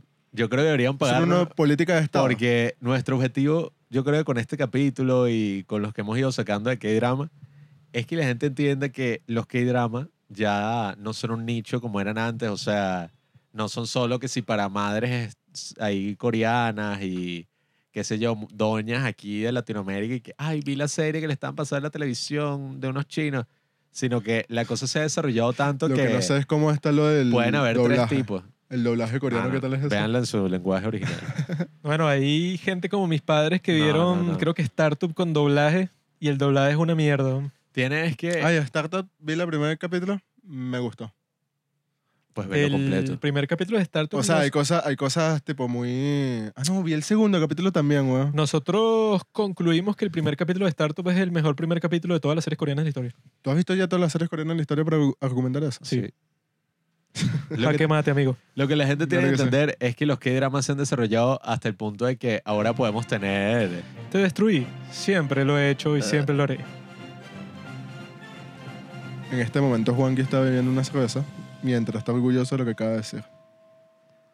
los K-dramas se han desarrollado tanto que pueden haber tres tipos hablando de series, tomando cerveza y podemos hablar ya no solamente de las cosas que se hablaban así como en las novelas y ella la ama él y qué fino y mira este drama aquí, este trío aquí, triángulo amoroso que se formó.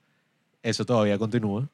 Si les gusta eso, vean qué drama. ¿Sabes hay Pero ahora, ya, ya, ahora podemos hablar de las cosas técnicas. Ahora, por ejemplo, viendo Vincenzo, ya esto ha llegado a niveles que se ve hasta más cool que algunas series gringas. O sea, la vaina y que en Italia, que no grabaron en verdad en Italia, pero parece que en verdad fuera en Italia, es como todo este género de los mafiosos, como mezclan géneros y en toda esa broma oscura de que este tipo es un mafioso italiano que viaja a Corea, está todo ese estilo de K-drama que es como súper ligero, súper relajado.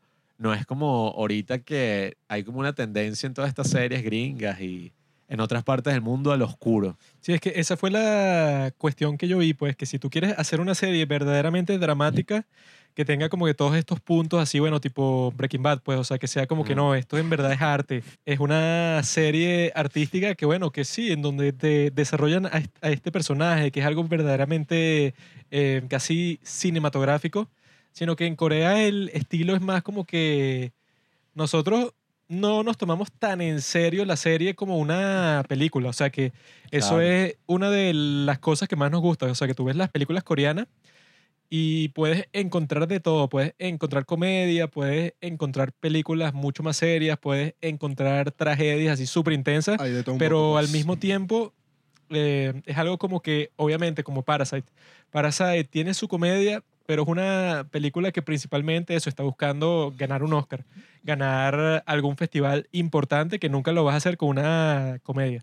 Pero con las series coreanas es un caso completamente distinto porque ellos están claros eso, que la gente que su público pues no está buscando y que no, esta va a ser una experiencia cinematográfica que me va a cambiar la vida, con estos personajes tan interesantes. House of Cards, o sea, son series que tienen unos personajes, bueno, como el ejemplo de los principales que hemos visto últimamente es Reply 1988, Buenísimo. tiene un montón de personajes súper profundos.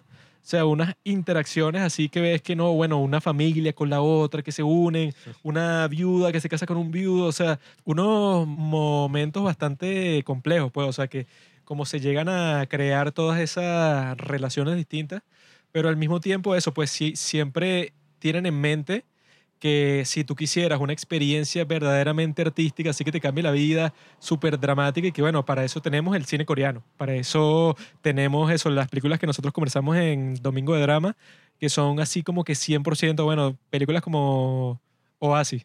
Así Ah, que, que, bueno. aquí no hay comedia, pues esto es una película directa sobre un- una, una persona con parálisis cerebral Es que... se que- enamora de, de un criminal. O sea, son películas que llevan todas estas experiencias que de paso no ves en ningún otro cine de- del mundo, pero que están claros, o sea, son conscientes de que ajá, las series pueden ser así como acostumbró a mucha gente HBO. Que, que no, estas son series Los Sopranos, o sea, son algo súper serio, algo que básicamente es cine, pero largo.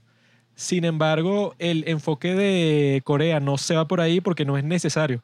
Es que en ellos Corea ellos dicen tienen que, su propio estilo, pues. Sí, ellos dicen que si ya tenemos un gran cine, que es buenísimo, que ha ganado premios en todas partes, en la serie tratamos de hacer un contenido que sea para todo el mundo, o sea, que eso, pues, o sea, que no hay sexo, pues, no hay, Son series para toda la familia. casi que no hay un beso hasta el capítulo, no sé, 14, o sea, que son normalmente 16 capítulos.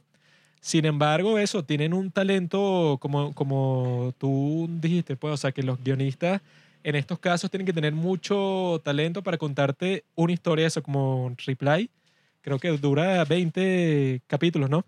Tener 20 capítulos para contarte, bueno, la vida, yo creo que son como 20 personajes distintos y que te dejas satisfecho. O sea, yo creo que nunca he visto eso en ningún tipo de serie antes de las series coreanas, sino que a ti siempre te queda faltando algo. O sea, tú siempre dices que esta serie o terminó muy temprano, pudo haber sido cancelada o lo que sea, o debió haber terminado hace mucho tiempo y ya lo que estoy viendo no sirve de nada. Es que yo lo veo como con la comida. No sé si tú has comido comida coreana, Miguelito. No soy burgués como tú. Bueno, a raíz de, de que empezamos a ver estas series, nosotros empezamos a pedir comida coreana para el último capítulo. Cuando tú comes pizza, por ejemplo, voy a compararlo como con una serie así gringa y tal, es buenísimo. O sea, la pizza es una de mis películas favoritas. ya, me- ya verás. Es una de mis comidas favoritas. Eso. Como la serie Breaking Bad, por ejemplo, es una de mis series favoritas también. Oye, ¿sabes que a mí me aburrió? Había un momento que me aburrió Breaking Bad. Estás loco. Inculto. Pero cuando tú comes pizza te darás cuenta que tú te sientes como súper... Ajá, tú te sientes súper lleno y como mal al final incluso. Cuando te comes una hamburguesa, cuando te comes Te algo. sientes como pesado, pues. Sí, como mierda. Este es el gluten. En cambio, cuando tú comes comida coreana, tienes como que un poquito de todo. Tienes sopa, tienes arroz, tienes todas estas guarniciones, carne, que siempre nos ha pasado que cuando terminamos de comer nos sentimos súper satisfechos. O sea, uno se siente como de wow. Es raro, o sea, comes un montón, pero te sientes como ligero, o sea, porque uno tiene como que la costumbre y que, bueno, si te metes así una gran comida, siempre estás de que, bueno, voy a descansar la comida y No, no, que, no, no, que si te desabrochas el pantalón y que... ah, pero con la comida coreana no pasa eso, pues. Con la comida coreana No es un poco como en la serie. O sea, yo lo siento como los que drama en el sentido de que tú sientes que viste un poquito de todo, te sientes satisfecho y sientes como, coño, tú- me siento lleno. O sea, Ay, que eso- puede pasar hasta un tiempo de aquí a que vea otra serie porque me siento burda de satisfecho. También Sí, sí. para nuestro punto del podcast, o sea, que si tienes que hablar sobre varias series, si fuera sobre series tradicionales de los Estados Unidos, sería imposible. Y que bueno, Pablo, tenemos que ver ocho temporadas de Doctor House. Cada una tiene como 22 capítulos. Y bueno, no sé cuánto tiempo vamos a Sí. pasar en eso para poder hablar de la serie en general. En cambio, con las series coreanas yo puedo decir, y que no, ¿cuántas viste tú? O sea, que ya yo he conversado con algunas personas por Instagram, o sea, que siguen el podcast, o sea, que dicen y que no, bueno, mi preferida es esta serie que vi, no sé, como hace cinco años, buenísima, y, y fue, no sé, como el veintiavo K-drama que he visto y ya para estos tiempos ya he visto como 50. Y, O sea, lo cual es imposible para una serie normal. O sea, yo creo que de series estadounidenses que he visto completa, habré visto como cinco Completa, series, completa, exacto. seis series. Ma- Y hay- Máximo y, 10. hay series que tú te enteras y que, no, bueno, esa serie tal, y tú, ¿cuántas temporadas tienes? 20, y tú, ah, ok. No jodas. Primera vez que la escucho. Los Simpsons, ¿no? Sí, algo así. y Tiene que ya 30. llegué, ajá, ¿y qué pasó con el protagonista? No, no, no, es que el actor se fue. Ajá. Entonces ya cambiaron y que, ajá, pero entonces, ¿cuál es el punto de toda la serie? Ah, ¿sabes que a principio de pandemia vi toda Twin Peaks? Vi ah, toda bueno, Twin Peaks. eso yo la quiero ver. Pero, ¿sabes que la vi con mi pareja? Y... Tu pareja. ¿Es hombre o mujer? No binario, no mujer. Ah, como tú. No mujer. No mujer. O sea, esas son las que me gustan a mí, no mujer. Eh, Gmail. y sabes que en Twin Peaks, ella dice que no podemos ver la primera temporada y podemos ver parte de la segunda, pero no podemos terminar la segunda porque la segunda parte de la segunda no vale la pena verla. Y yo, ah, ok. Pero para que la gente se diera cuenta de eso, tuvo que pasar años y años, porque todo el mundo habla de que Twin Peaks lo mejor, desde la primera hasta la última y tal. La dinámica, por ejemplo, mi hermana es llegar del trabajo tarde y ver un capítulo de K-pop- de K-drama. Ah, ¿De qué bueno, yo también hago eso, capítulo de K-pop, porque hay muchos grupos, como el grupo ITZY, que es el fondo de pantalla que viste en mi laptop, que tienen su propio blog. Mira, pero eh, los K-drama no son. ¿Qué es lo que he visto hasta ahora? Los son coreanos. No son muy. ¿Cómo se le dice en Estados Unidos a los republicanos? Conservadores. Conservadores. Toda la Hay cultura coreana es conservadora. Pero hay mucho. Mi hermana vio, me recomendó un K-drama sobre la protagonista de cómo era vivir en Corea siendo divorciada. Eso me llamó bastante la atención. O sea, ella me ha ¿Por- dicho que. ¿Por qué?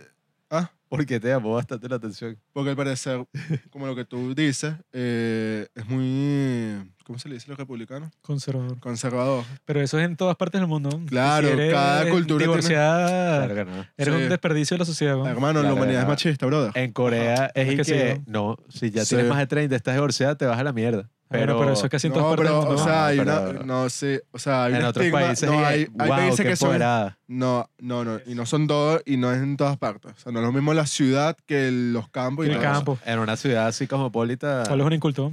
Mira, brother, pero lo que te iba a decir es que es bien interesante este K-drama, me comentó mi hermana, porque de todos los K-dramas que ella ha visto, este es como que da en, en, un- en una herida, La llaga. en una llaga en Corea por ese tema. O sea, el desarrollo que hay. No sé si son todos los dramas. Lo que yo he visto, sí. yo siento que son muy conservadores con el sexo, con el desarrollo político que hay. En 1988 no desarrollaron la dictadura para aquel entonces. O, Pero es que no cuadraba ahí, y que no, Sí, bueno, sí. entonces va a ver un capítulo y que la dictadura de Corea del Es Sur es eso- terrible. Ojo, pero, eso también me gusta de- pero sabes que la primera, el primer capítulo se desarrolla en, en la inauguración de, lo, de los Ya, pero tú pues, tú viste toda la serie. todo un peo. ¿Viste en toda la serie? ¿Viste toda la serie? No. Yo sí la vi toda. Sí ellos, sale, ellos, ellos tienen partes que ponen a uno de los personajes principales, que es el padre de, de Oksum, en donde él está pasando así por enfrente de una manifestación que le están lanzando gas lacrimógeno y que un estudiante pretende ser su hijo por si no se lo iban a llevar preso y que hay una parte que se quieren llevar a Bora. Bora que es como que la mejor estudiante y tal, pero se la quieren llevar porque ella estaba protestando. O sea, lo, lo ponen, pero no lo van a poner como que directamente así súper bestia y que la dictadura del, de Ho Chi Minh fue eso, terrible. eso es más pero para las, sí- pe- eso es más para las películas coreanas, no pero para las sí hay, también, es verdad. Pero tam- no, pero sabes ponen, que ¿no? en 1988, me acuerdo, me gustó cómo trataron, porque es un tratamiento en cuanto al contenido y el guion y la forma na- de la narratología. No, Narratología. Narratología. Él es- Sí, nunca lo había escuchado. ¿Cómo Ah, dijiste? ¿no, no, ¿No lo has escuchado? Narratología. Eso Narratología, lo, eso lo es- vamos a repetir en cámara lenta y que un tratamiento de la forma y el estilo y Del la contenido, de la forma, narratología, todo eso. Que fue en el capítulo donde muere la abuela. Me llamó la atención. Qué abuela, ¿no? Una, abuela muere. Bueno, bueno, ajá. que tú crees que todo el capítulo va a ser que la, la abuela visita la casa. Y en realidad no, pues como que dura cinco minutos la visita. A los 15 minutos te enteras que fallece la abuela y es como se desarrolla la historia del papá en el funeral y los hermanos. Que hay un hermano en Estados Unidos, Sí, sí. que no se han visto, él no llora, pero a las 5 de la mañana llora y comen y tal. Me gustó mucho el tratamiento de cómo ha sido la muerte en, en Corea, que me recordó mucho la película de esta Violines en el Cielo, creo que se llama. La Ah, japonesa. La del bicho que, que arreglaba los cuerpos cuando se moría. Ajá, a mí me encanta mucho cómo tratan eso y el enfoque que le dan. No he visto toda la serie. Por ahora siento que es muy... eh, Sí, muy, muy conservador en muchos aspectos, pues. Miguelito. Pero es entendible, pues. O sea, es familiar. Vamos a decirlo así, ¿Qué familiar. series ves tú con tu novia? Bueno, por ahora hemos visto 1988, Startup. Eh, Ay, ¿por qué no las ves completa? Porque no me da chance. ¿no? Miguelito, no te da escucha, chance, ¿qué todo, el objetivo, todo el objetivo de este episodio, y creo que podría decir de todo este podcast, es que tú veas K-drama. Generarte una adicción con los K-dramas. No, El mundo de los K-dramas, en los cuales nosotros es conservador. nos hemos lanzado a esa piscina de maravillas, en donde me sumerjo y nado por ahí. Nosotros en estos tiempos tenemos tres dramas que ya vimos Goblin, en el que estaba conversando con una chica que también vio Goblin en estos días por Instagram y que le gustó bastante. Ese sí es un drama que yo creo que ahí es que se ve algo que nunca lo vas a ver en ninguna serie de los Estados Unidos, pero ni de cerca. Que es que no, bueno, un tipo que al parecer está condenado a una vida de tragedias, de desgracias, de un montón de cuestiones que son terribles. Sin embargo, conoce a Ji Un Tak, toda su vida cambia y tiene estas interacciones con la muerte. Literalmente, que ahí es donde tú puedes ver como que la verdadera cultura asiática. Pero yo creo que la cultura asiática tiene una relación totalmente distinta con la Cultura muerte coreana. que no, la, o sea, la cultura coreana La cultura oriental. la cultura japonesa y la cultura china son bastante parecidas. O sea, Similares en varios aspectos. Y casi todas surgen de China como tal, pues, o sea, Sí. solo los japoneses, bueno, que en su propio idioma está lleno de caracteres chinos y los coreanos, que muchísimas palabras del coreano, pero vienen de palabras chinas, pues. Entonces todos van como que por la misma senda, que yo creo que es verdad, que existe el destino, pues, o sea, Jeon Tak, no quiero spoilear, pero bueno, ya tienen la advertencia No. de qué es lo que pasa. Ella está atada 100% a su destino. Ella no controla su vida para nada. O sea, básicamente ninguno de los personajes controla su vida para nada, sino que están a la merced de un dios, un tipo ahí que, bueno, que sale en la serie y básicamente los controla a ellos completamente. O sea, que no tiene nada que ver con lo que tú verías en una serie estadounidense, porque los valores del occidente son más y que no, bueno, cada persona hace su propio destino, tú tomas tus propias decisiones, o sea, Ajá. ya como que fundamentalmente, viendo Goblin como ejemplo, y no solo Goblin, casi todas las series de fantasía, o sea, que están en los K-dramas, que son y que mi vecino Gumiho, o sea, y que el tipo de las nueve colas, siempre hay como que este personaje fantástico que te está mostrando así como hacen también con el, con el estudio Ghibli, pues, o sea, que ellos tienen como que su propia religión, su propia cultura, que es como que 100% japonesa, Hay una metafísica, pues. Sí, y a través de eso, o sea, comparte contigo como que todas estas cuestiones culturales, que por eso es que yo en este momento estoy aprendiendo coreano, porque te está mostrando como que todas las posibilidades que existen dentro de la misma cultura, y que sí, o sea, sí en parte sí tiene que ver con la globalización, porque eso, o sea, la gente antes no estaba dispuesta y que, ah, bueno, voy a ver una película coreana, o sea, eso antes no estaba en los planes de nadie, sino que simplemente tú y que, ah, película coreana, o sea, película europea, película latinoamericana, ¿para qué? Sino que tú ya estabas y que, bueno, Estados Unidos es la mejor industria del mundo, esa es nuestra cultura y eso no solo en Es Estados la Unidos, sí, sino que trasciende toda la frontera. Y si tú eres de China, bueno, China es que sí el mercado más grande de todos para Hollywood. Entonces, pareciera que no hay escapatoria, sino que es como que, bueno, los Estados Unidos ya ganó la batalla y que su cultura es la que tiene el permiso de esparcirse por todo el mundo. Eso es lo que uno pensaría como que en primer lugar. ¿Cuánto, cuánto, ¿Cuánto puede generar un K-drama? Ni idea, ¿no? Porque eso de dólares. tienen como que sus propios sistemas de negocio. O sea, porque tú lo puedes pasar en Netflix, lo puedes pasar primero en Corea y después en Netflix, como, Oye, pero- como es el caso de Bueno, Nevertheless. Una serie así que tú pases en Netflix y que sea como el caso de Crash Landing on You, por ejemplo. Esa debió haber ganado 10 mil trillones de dólares. Y Pero tengo entendido que Netflix no paga bien, pues. Netflix no paga bien. no spoilees lo del final de Goblin, idiota. Ya yo creo que por lo menos desde nuestra perspectiva las series estadounidenses se agotaron. Después de lo que pasó con Game of Thrones, después de lo que pasó con House of Cards, después de lo que pasó con Walking Dead, que he escuchado a un montón de gente decir que eso, que Walking Dead cada temporada no es peor.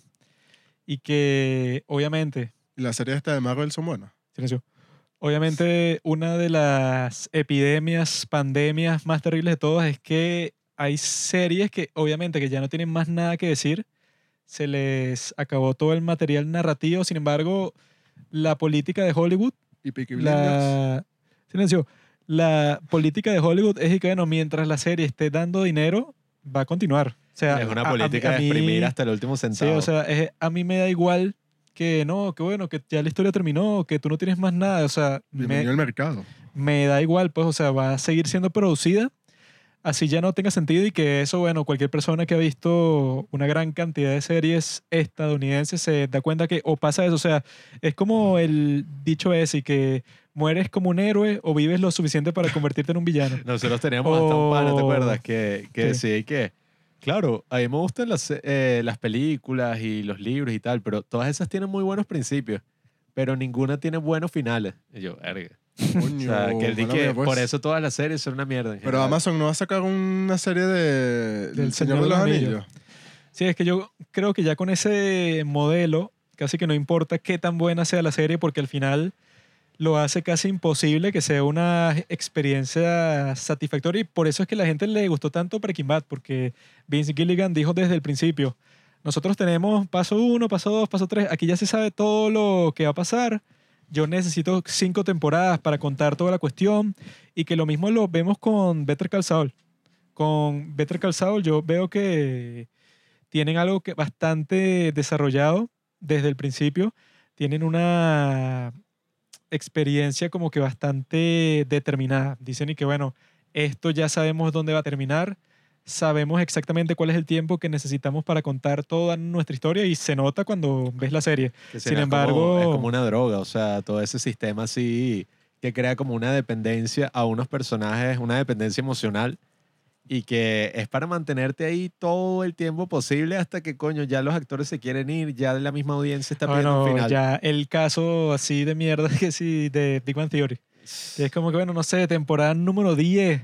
Y ya es que no, bueno, Penny tuvo un hijo con Sheldon. O sea, ya son Ajá. unas cuestiones Ahora- que no tienen sentido. Ahora ¿no? cuando Sheldon era pequeño y, Y eso, o sea, que si lo veía hasta incluso con series de la infancia, o sea, series de animadas como Los Padrinos Mágicos. Los Padrinos Mágicos cuando estaba en Disney y en Jetix, era una serie buenísima, o sea, que cada capítulo era súper particular, era bien escrito, exactamente lo mismo pasó con Bob Esponja. Pero cuando las compra, eso, en el caso de los Padrinos Mágicos, los capítulos de Nickelodeon, querí que Cosmo y Wanda tuvieron un hijo.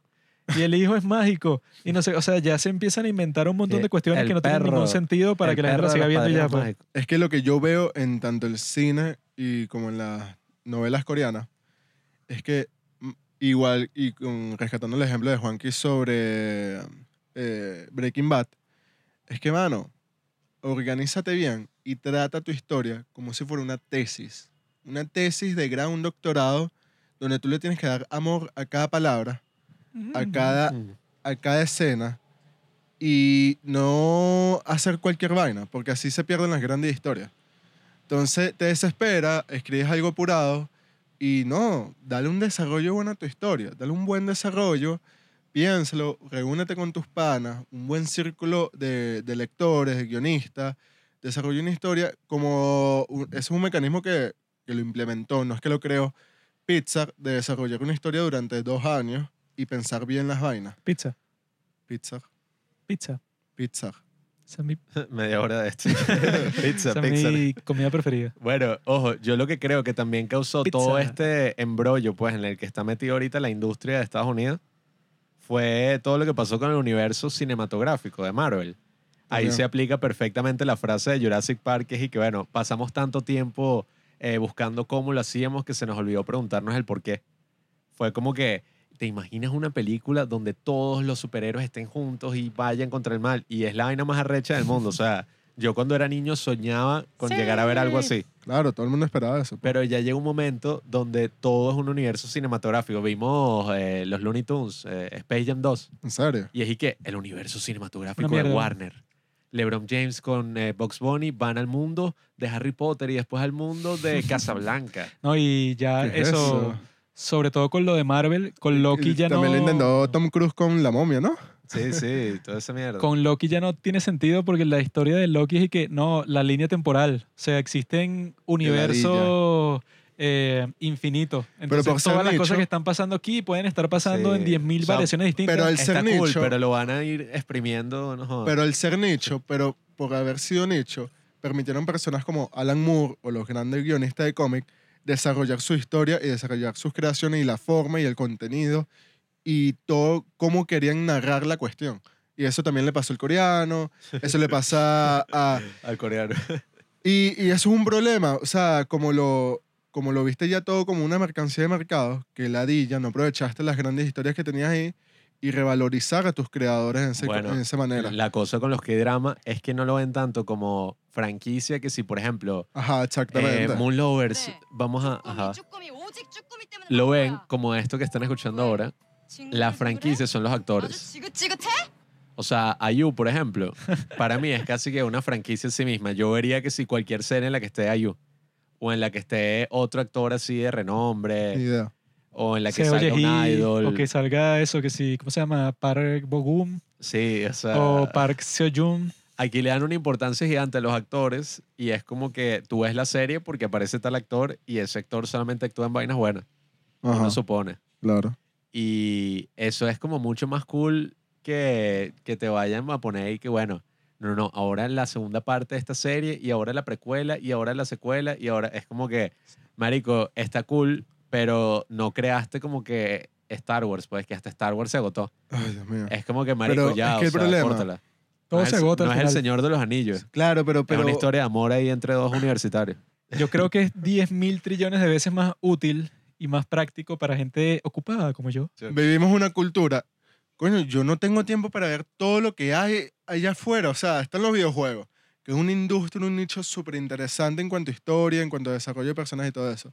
Qué peo, porque entonces tienes que estar con estar pendiente de la última película así, del marketing familiar, de la nostalgia de ver Space Jam, de los universos Marvel. Como que en qué momento la gente le da tiempo de ver WandaVision, Loki, ver las K-drama, de ver- de después de jugar el videojuego este que salió. Es un peo, o sea, coño. Bueno, es que por eso los K-drama son como tan accesibles, pienso yo, porque tú no tienes que tener un conocimiento previo, como sería el caso de que vamos a ver Loki, que No mi mamá, que- lo vimos con mi mamá, y mi mamá no entendió, pero absolutamente nada, y vio como tres capítulos Que, y no, se y fue. que, y que no, es que si tú no has visto Agentes de Shield, entonces no entiendes por qué este tipo, este personaje, que bueno, me y, son- y mierda. es ¿no? una- y es demasiado gimmicky, o sea, es demasiado paja. Y que si tú no viste Black Widow, no vas a saber cómo ella consiguió el chaleco, El chaleco que de ella está mierda usando en tal película. Y, ajá, pero es un chaleco especial, un chaleco. No, no, no. Un- una broma de moda, pues, un chaleco que El ella usa. chaleco de la hermana. Y tú dices, y que, Florence ajá, ¿y Pugh. por qué coño de madre a mí me interesaría ver de dónde salió Bueno, para seguir consumiendo. los zapatos del Capitán América? Pero es que Qué siempre hay un grupito en YouTube que les encanta estar pendientes y que, ¿no viste este easter egg? En el, se- en el segundo número 157. En la Es serie. demasiado, pero es que demasiado consumo de tiempo para ver todas esas vainas. En la serie de Loki, si paras el cuadro al minuto 3, ves que Loki tiene el pelo Que esos distinto. son todos los Eso videos significa- en que en el thumbnail tiene un círculo rojo así que, ajá, aquí está, aquí, aquí está el detalle que perdiste. Eso es lo que yo critico, es mi video ensayo. Esos panas, esos Ay, sí. panas no. Que pueden ver en el canal de YouTube de los padres. Eres No, un porque eso tiene, eso tiene su, Su mierda, su porquería que eso nadie tiene debería su ver. gente que le gusta, pues. ¿Qué vamos a hacer? Estás completamente equivocado porque los K-dramas son superiores a Marvel, son superiores a todas las otras series que tú tienes disponibles, como cuando hablaste de las series inglesas, nosotros estábamos viendo Sherlock. Y Sherlock tuvo, o sea, si uno pensaba eso, pues que el final de Ga- Game of Thrones es el peor de todos, el de Sherlock, llegó, llegó un punto que, que, bueno, no es que no tiene sentido con los personajes, es que no tiene sentido, no sé, que si la física del mundo, o sea, las leyes del universo no tienen sentido en tu mierda de serie. Era tan malo que yo cuando lo veía, yo estaba pensando, "Oye, esto es un sueño. Sí, o sea, ya lleva como bueno, una hora y yo, esto, es un sueño, después van a salir de ahí. Esto Tiene no que ser un chiste estaba hablando de Sherlock. y pues, que al final nos van a decir Sí, que sí. todo lo que estábamos viendo, bueno, Yo dije, esto es un troleo, o sea, esto capaz es como un final falso y después dije, no, esa era una fantasía de no sé de quién. y lo peor es que ese tipo de series te hacían esperar que si por año y No. medio o por dos años para los nuevos capítulos y estrenaban tres capítulos y que bueno, te jodiste, listo, fin. Que la dije, ¿verdad? Y después te entregaban ese final de mierda y tú y que bueno, esperé todo esto para nada, soy un tonto. ¿Sabes qué me pasó ahorita? No. Vi hace como un año. Me engañaron. Fui engañado. Coño. Una serie en Hulu. Y La edad. Se llama The Great. El grande, La Grande. la grande. La Grande. y Ariana habla de. Catalina, habla de Catalina la Grande. Pero yo me emocioné porque era un humor negro, sarcástico, brutal. Humor negro. hey, man. Pollo frito.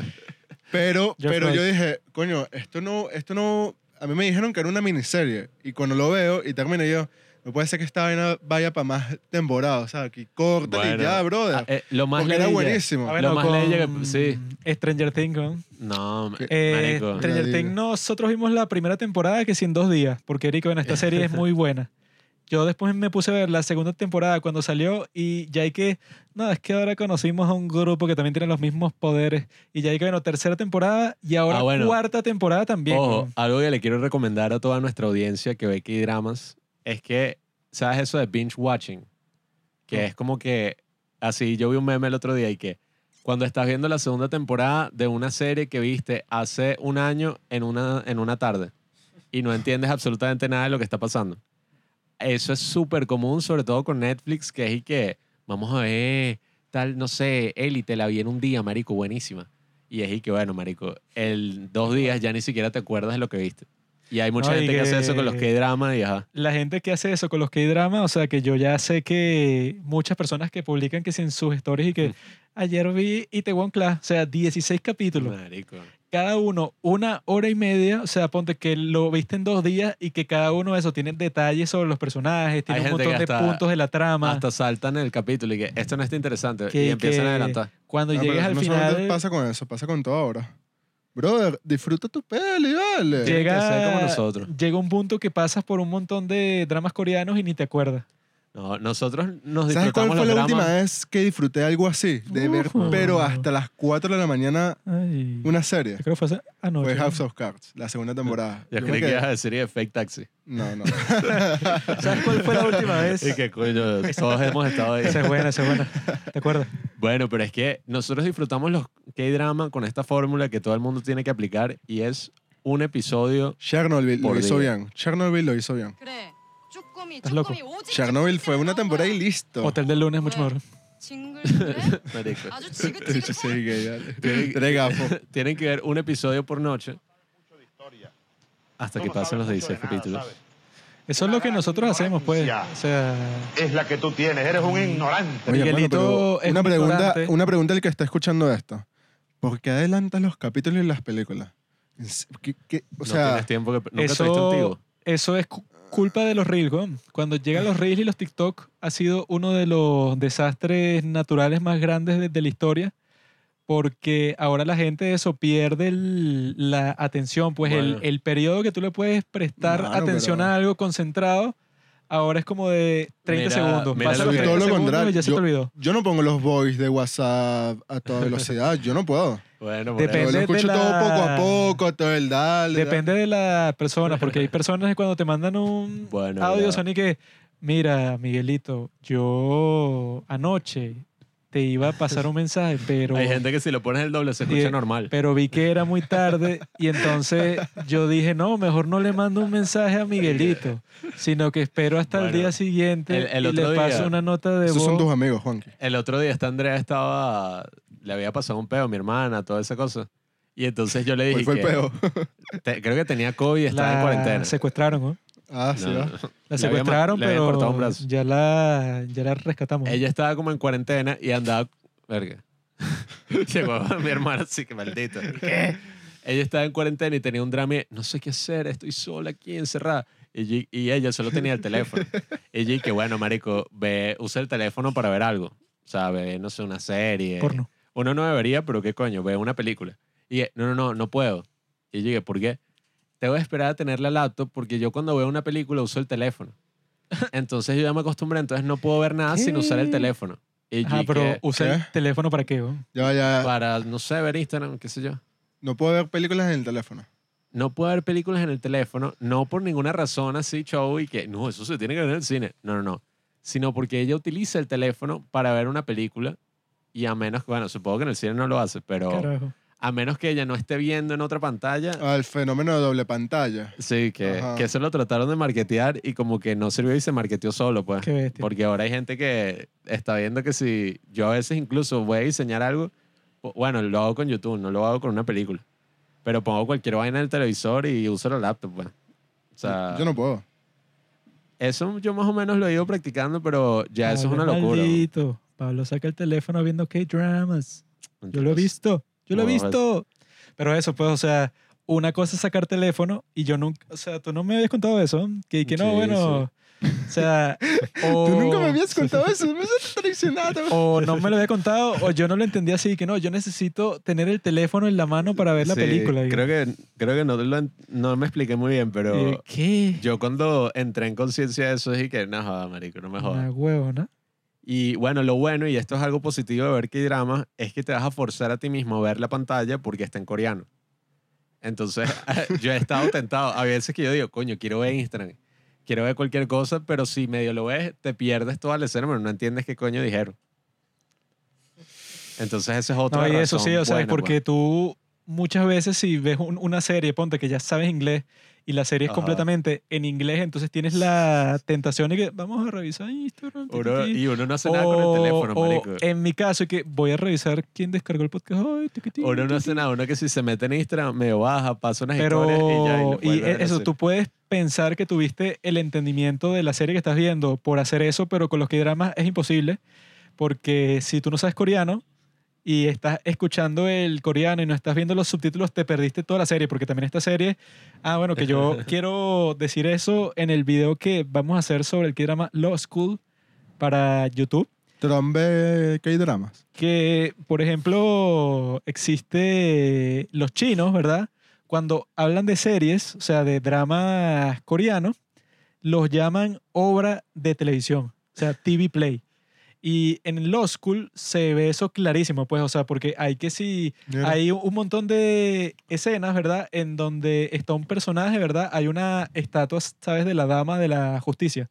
O sea, que tiene un contrapeso y tal, tiene una balanza Ujú, y tiene los ojos vendados. ajá. Eso está en el medio de la escuela de Derecho, ¿no? Entonces ahí hay una persona como que viendo eso, así como que reflexionando sobre su vida y llega otra persona y que, oye amigo, quiero decirte que tu examen estuvo terrible porque el código civil, no sé qué cosa. O sea, hay como que esos momentos teatrales, o sea, si has visto cualquier obra de teatro, hay un montón de escenas que comienzan con que está un personaje que sí reflexionando en una esquina del escenario y llega otro y que, oye amigo, quería hablar contigo porque en verdad me preocupó lo que me dijiste el otro día. O sea, tienen como que esa cultura que no, no tiene nada que ver con las series de los Estados Unidos o del oeste en sí, que siempre, obviamente, o sea, te tratan de buscar como que el realismo. O sea, como que no, esta serie tiene que ser lo más real posible, que fue la tendencia que comenzó HBO sino que en Asia, bueno, ya verás eso con todas las series de fantasía que existen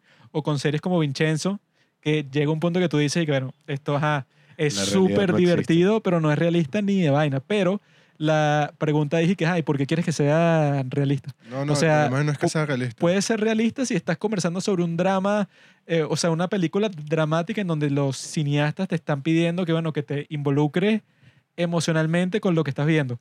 Pero en los que dramas es extraño porque puede pasar eso en un capítulo y al mismo tiempo otro capítulo puede ser que sí de comedia 100%. Estamos Es cansados. mucho más variado, pues. Estamos cansados de la realidad. Queremos abstraernos, queremos escapar. La realidad es horrible, el COVID. Pero, pero no, no se trata de ser real o no, sino que lo interesante es que sea verosímil. No, bueno, de bola. En la constru- no, eso es heavy. Eso es El heavy. Señor de los Anillos es muy verosímil. Es verosímil porque hay un constructo de mundo, hay, hay códigos, leyes dentro y tú que no rompes y tú, y tú te lo comes, tú te comes la ficción. Hay películas hoy en día que, que no son verosímiles. Es como, tú sabes que Rápido y Furioso va a tratar siempre de carro. Aunque esos bichos vayan al espacio. Rápido y Furioso es sobre la familia, inculto. Ok, está bien, fino. Pero siempre va a haber un carro. Tú, no vas a ver, tú nunca vas a ver un Rápido y Furioso sin carro y están en moto esta vez, porque eso es inverosímil. Coño. Eso es lo interesante del K-drama. Es una buena idea. Lo que- MotoGP. lo- el K-drama, lo interesante, es que construyen una verosimilitud dentro de su mundo que tú te comes la ficción. Ah, Entonces, me como la ficción. claro, porque ¿Sabes qué más me como? el huevo mío. El pene, sí. Tu madre Universidad. y a tu esposa. 그래 쭈꾸미 쭈꾸미 오직 Esos son, 쭈꾸미 때문에 나온 ustedes son 거야 raros, mano. 왜 징글징글해? Ajá. 지긋지긋해? Yo me pierdo con los efectos especiales. No, jodas. No me acostumbro. George Lucas. Esos tienen que complementar tu discurso. Pero es que yo no sé para qué sabes ese chiste. Sabes mucho de historia. Yo sé que no sabes. ¿no? Te he Tú dicho no que no sabes de nada, ¿sabes? solo sabe que no sabe. Una gran ignorancia es la que tú tienes. Eres un Y ignorante. yo creo que eso es lo interesante del K-drama. ¿Sabes que dónde se ha perdido esa función? El único que lo tiene en Latinoamérica. Bueno, no es el único que tiene. Estoy Eh, aquí con latino. Es que, coño, si nosotros aquí en Latinoamérica hemos desarrollado una literatura y una cultura, una cultura del realismo mágico, porque no se puede aprovechar. O sea, al igual que ellos tienen su lit... Porque somos pelabolas. ¿no? No, pero, por ejemplo, El por ejemplo, pobre escribe el libro. El pobre Pero escribe es que su mira, mira, papelito mira. y lo entrega. una de las clásicas del cine contemporáneo El rico asesino. es de Guillermo del Toro y es laberinto del fauno. Eso es el realismo mágico más interesante que puede haber ahorita, con plata. ¿Y dónde lo hizo? En México. Lo hizo en España. Claro. El país donde nos ha robado la Claro, riqueza. pero mira, ¿Ah? pero ajá, pero porque Nos robaron no la visto, riqueza. yo no lo he visto y aquí me pueden corregir. España. ¿Sabes toda la deuda que nos tiene? ¿ah? Mira, Podríamos construir Ajá. un puente hecho de oro de aquí a Miami. ajá, mira. Miami. Este. Coño, vale, se me fue la Ah. idea. Este, ¿ves? Ahí, es, ahí, ahí- ahí es donde ves el peligro de los reels. ¿ves? Él se lo pasa todo el tiempo viendo TikTok. Mira, tú que haces estudiando tiempo- filosofía, deberías ser psicólogo. Cuando llega el tiempo de hablar por mucho tiempo, se pierde porque está acostumbrado a oh no, Ajá, desarrollas no. tus ideas oh, bien. no, no, no, no, no. Ajá. Desarrollas bien tus ideas. Y eso se ha perdido, por ejemplo, no sé si en, lo- en las telenovelas colombianas, las narconovelas. No sé, marico. Porque si tienes un dinero, yo tampoco Las lo veo. Narconovelas, esos son tus preferidos. Pero yo no entiendo por qué no van a aprovechar. Que coño, pero aprovechen que hay, que hay una cultura del realismo mágico que lo pueden Mm. intentar. Este Igual que los coreanos. Los coreanos, ¿sabes que Ajá, lo- la misma idea que acabas de dar. Los coreanos con Ghibli, los coreanos con... eh, Los coreanos con Ghibli, weón. Racista. los japoneses con Ghibli. Los chinos, los chinos. Siempre tienen un desarrollo de un personaje metafísico superior y bien interesante, pues religiones. todo Jesucristo. eso. Hermano, vacila y ya la serie. Pero- ¿Por, qué le- por qué tienes que hacer eso aquí? Aquí será, bueno, lo que, Bueno, pero lo que uno pensará. Se puede intentar. ¿por Este, no? ahí se ve que la serie que él ve con la novia es la de Pablo Escobar, que tiene como 300 Sí. capítulos. No, no. La- Ese sin no ve que hay drama y por eso. No hay paraíso. Ustedes no escuchan, manito. Ustedes no escuchan. Sincero, no hay Y paraíso. que bueno. No sé. Ustedes no escuchan joder. No, pero Ese yo era en el set. la cuestión que tú estás diciendo eso, pues. O sea, yo creo que mucha gente piensa como tú que la cultura es suficiente para la industria, pero la industria necesita plata, papi. ¿De dónde sacamos los reales? Yo estoy diciendo eso. ¿De dónde sacamos los reales? Dime, dímelo. Yo estoy diciendo eso. Pero dime dónde los sacamos. Del dímelo. petróleo. Papi, de los financiamientos privados, los fondos, Ajá, ¿y todo de, el desarrollo. de dónde sacan el dinero ellos? Obviamente necesitas. Del capitalismo. De la droga, weón. Está bien. ¿Y quién está diciendo lo contrario? Que nosotros en Latinoamérica no Tenemos- tenemos la capacidad de hacer una gran industria Sí, porque no. todos somos comunistas. ¿eh? No, en que- Perú. Pedro Castillo. No en hablando- Argentina, Alberto Fernández. Yo no Sí, estoy está hablando de En. México, Este AMLO. En. Venezuela, Maduro. En Colombia, Petro. Estamos jodidos, weón. En cambio, en Corea tienen un sistema capitalista. Corea tiene presidentes de mierda. En Corea tienen un sistema capitalista que así el presidente sea una mierda, eso no significa que hay tu vida va a ser una mierda. institucionalidad, Hay una institucionalidad. Así el presidente sea, sea, un maldito, Yo el problema que veo es No que te jode la vida. hace- yo estaba hablando en contenido. En Sí, cuanto sí. a contenido. Bueno, yo creo que podríamos terminar diciéndole a la gente como que ya las razones finales condensadas de porque tienen que ver K-drama y porque tienen que quitarse el prejuicio, ya no está de moda ese prejuicio, de que ustedes ven series chinas, ustedes ven unas telenovelas ahí de unas chinas. Por favor, quítense ese prejuicio, abran su mente y entiendan que los K-dramas son perfectos para mejorar su propia atención, porque tienen que leer los subtítulos al menos, a menos que sepan coreano. Los K-dramas son perfectos para que no se decepcionen, como nos hemos decepcionado a lo largo de nuestra vida con tantas series de mierda, tantas series que terminan inconclusas o que te dan un final insuficiente. Bueno, es que esa debe ser la razón número uno. Y es algo diferente. Que yo creo que fue la razón número uno para nosotros. Que es que es mucho más productivo para ti si dices y que, bueno, yo terminé de ver esta serie. Por ejemplo, yo terminé de ver Something in the Rain, que para que pase algo como Something in the Rain, para que dos personajes y que, bueno, se enamoraron y están juntos, bueno, eso en cualquier otra serie, esa es la de Moonlighting, que sigue con Bruce Willis y tal tipa, y que, o sea, que el estereotipo de las series estadounidenses de los años 70, 80 y tal, es que tú no puedes jump the shark, o sea, no puedes saltar el tiburón, no puedes dejar que estas dos personas estén juntas porque ya se te termina el drama. Entonces tienes que alargar la cuestión Es que no le sin decir que sentido la amo. por cinco temporadas, porque si no, no ganas amistad. dinero, pues. Sí, o sea, te inventas todas esas excusas cuando las series coreanas eso te ofrecen, número uno, calidad técnica. O sea, está grabado, o sea, tú ves cómo está grabada Vincenzo y te, y te cagas. Ellos usan Arri, Alexa, todas esas vainas. Número dos, calidad de guion. O sea, tienes, ves Reply 1988 y ves unas interacciones súper complejas entre todos los personajes. Número tres, Goblin. En Goblin tú ves que, bueno, tienen una libertad narrativa como en ninguna otra parte que consideraría ni que una serie sobre gente inmortal. O sea, no tiene ningún sentido. Vea, vea, Rizzy, que razón número tres es Goblin. O sea, Goblin, que como Hotel del Luna es y que, bueno, ajá, es un hotel en donde van los muertos y aquí es donde, donde expías tus pecados luego de que viviste. Es demasiado creativo, es demasiado ingenioso y además uno se, a- o sea, se abre completamente a una nueva Mm. cultura. Te abres. Porque, ok, uno puede criticar muchísimas cosas de la cultura coreana que las hemos criticado, incluso nosotros hemos dicho, a mí no me hubiera gustado nacer en Corea, Ajá. porque, coño, tienen unos pedos muy Bueno, grandes. no me hubiera gustado nacer en Corea en general comparado con todos los demás países del mundo, pero comparado con Venezuela yo creo que sí. No, no. No, pero es interesante Soy porque es una, es una 100%. cosmovisión distinta, es ver la, bueno. es la realidad de diferente manera. Como visión.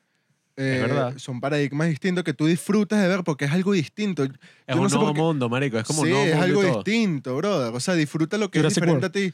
Algo que te rompa, algo que sea subvertivo eh, en cuanto a lo que ya has visto. Porque que la de ya ver Space Jam, ya esa historia ya la viste, igual que todas las de Marvel. Es como que, bueno, está bien, vela, cero rollo.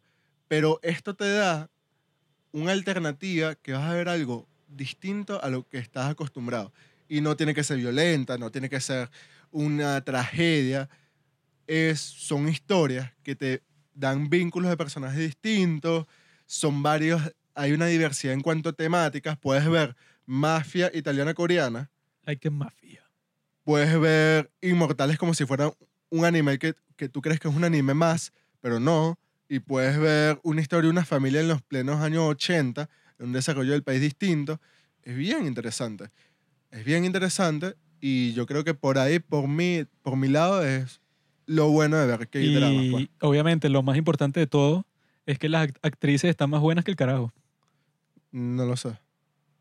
Entonces, Miguelito, te convencimos. IU, Yo no tenía que convencerme. Susie, Vas a ver Jan Hay negros en los que hay drama. ¿Sí? en Itaewon Class hacen énfasis en que el negro Tony son racistas con él en un club y no lo quieren dejar entrar. Porque él es negro y bueno, es, él dice que es coreano porque sabe coreano y ha vivido en Corea toda su vida, pero cuando trata de entrar al nightclub, a la discoteca, le dicen, no, no, no, tú no puedes entrar, africano. Qué hola. Pero ya Y las- que eso pasa en la vida real en Corea. Aunque, No, claro, en, la- bueno, en las Olimpiadas de Tokio, en las Olimpiadas de Tokio no tuvieron que poner a una japonesa negra a encender la antorcha por todo el programa racista que hay en, en en Japón. Eso no lo vi porque yo gasto mi tiempo viendo que dramas, no viendo los Juegos Olímpicos. Wow, tampoco así, pues. Solo Ah, vean ah, qué drama, no tienen que ver las noticias. Solamente, ustedes creen el calentamiento global, el COVID, la gente en la calle matándose, enciérrense en sus casas, vean qué drama y A escuchen mí, los no padres del me, cine. a mí no me interesan los Juegos Olímpicos para nada. ¿no? Dije, mira, saltó. Hizo un gran salto. Qué loco, ¿no? Porque eres un maldito nerd. Que soy yo, una rana. ¿no? Yo salto, pero eso, como Yo estoy- Neil Armstrong. yo un estoy- gran salto para la humanidad Yo estoy en con mi desacuerdo. intelecto. Yo estoy en desacuerdo con los estados financieros deportistas. ¿Por qué? Porque son un gasto público. Ay, tú no eres socialista. ¿Qué tiene que ver eso? Los socialistas quieren que el Estado financie desde el colegio hasta el ¿Sabes funeral. que. ¿Sabes que hay anarquistas libertarios, no? Y de izquierda. Y son unos tontos y no saben nada. Ah, ok. La única forma de ser libertario es ser derechista como yo. Este, este fue el podcast de la política hoy. Entre ustedes dos ahí se Bueno, es que el compañero este, si los que escoge son Lenin, Foucault y no sé cuál fue el otro que escogió. Un espía de algún- del Mossad. Y un espía del Mossad. O sea, el hecho claramente tiene una mente Ay, me, retorcida. da- me da burda de risa como el tema y que los que drama y que la cultura es el yo y que uh y que amor y uh y la broma y que eso viene de un sistema político establecido donde lo que se financia y no se Sí. Pero eso, o sea, la, debe ser burda gracioso para el típico coreabú que está escuchando esto y si nos ¿Qué? escuchan los coreabú del mundo, o sea, la- l- esto no es para los coreabú como nosotros. ¿Qué es un coreabú? porque, como te dijimos, es como Ah, ya, otaku, ya. pero de Corea. Ya, ya. Porque ya esa gente ya está viendo qué drama, pues, o sea, no necesitan ningún convencimiento. Sino es para nuestros seguidores que les gusta ya el cine artístico, como el que conversamos en Domingo de Drama, pero se tienen que dar cuenta que las series coreanas son mucho mejores que las de cualquier otro país.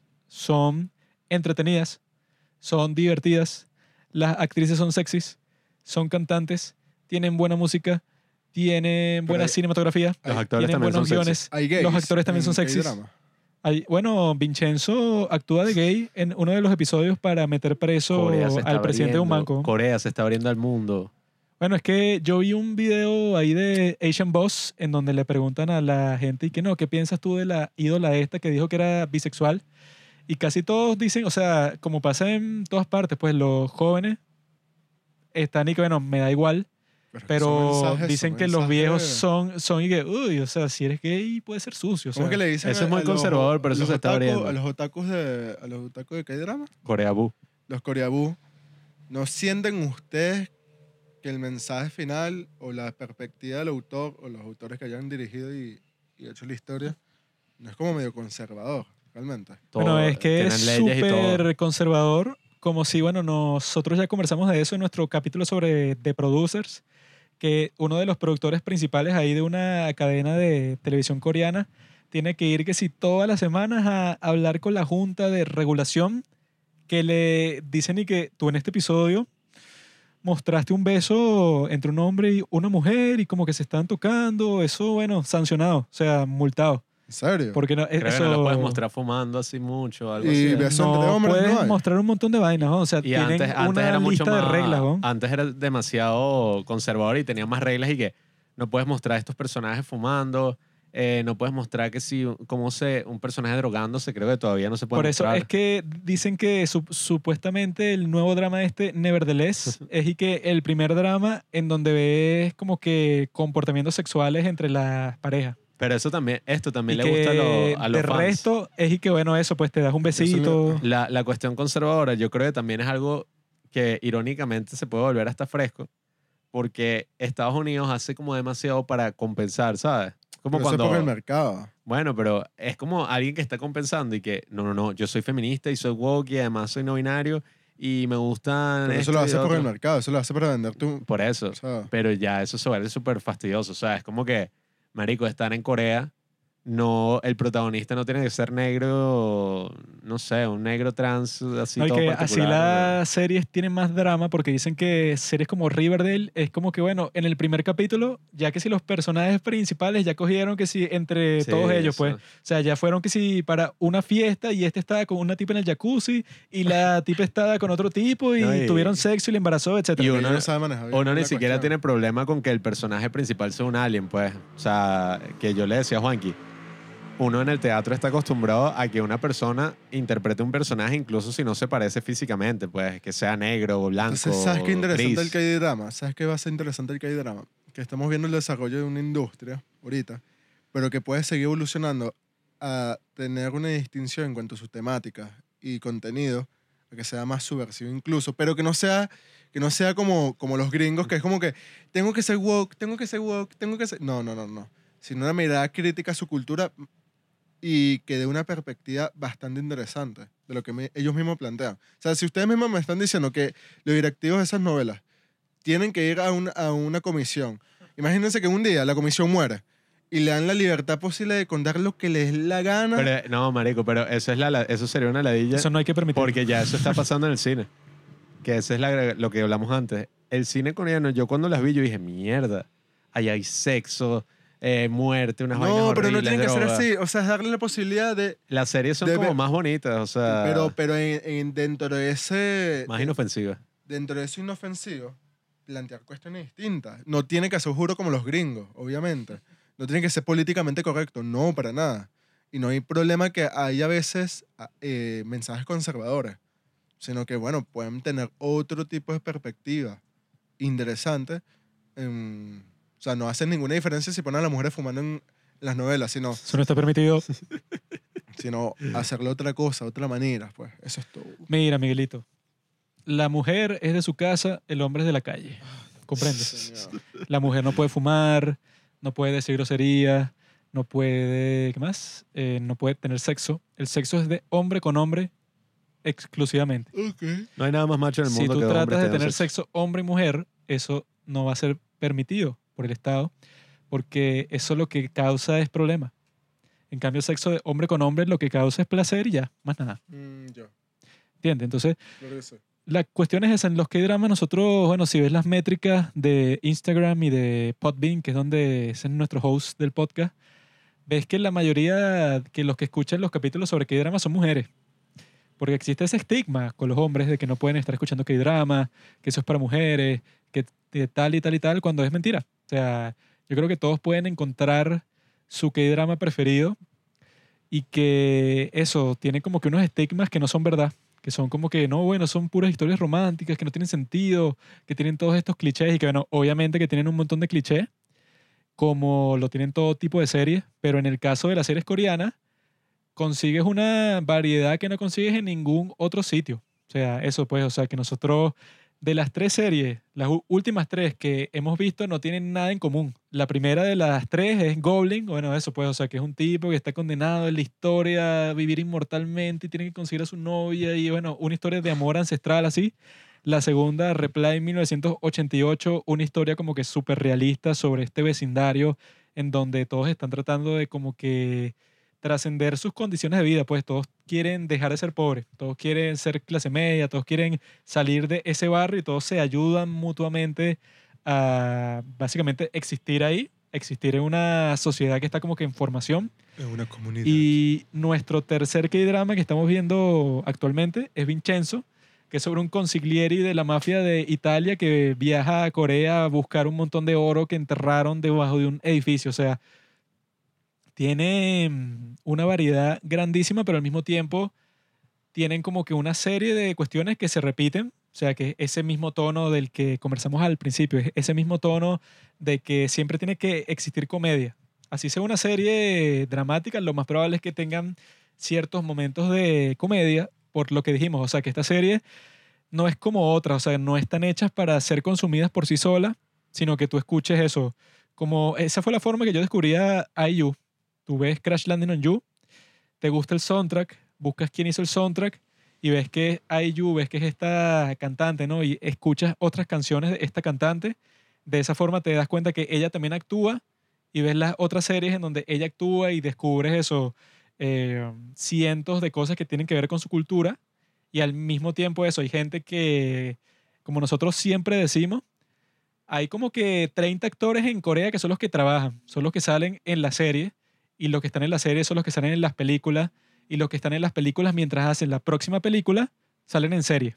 Y que eso se ve que si con todos los personajes de Parasite, Parasite es la serie más famosa, la película más famosa en Corea, y todos esos personajes, excepto Song Kang-ho, que es el más pro de todos, pero de todos esos personajes, todos salen en series coreanas, todos, como protagonistas.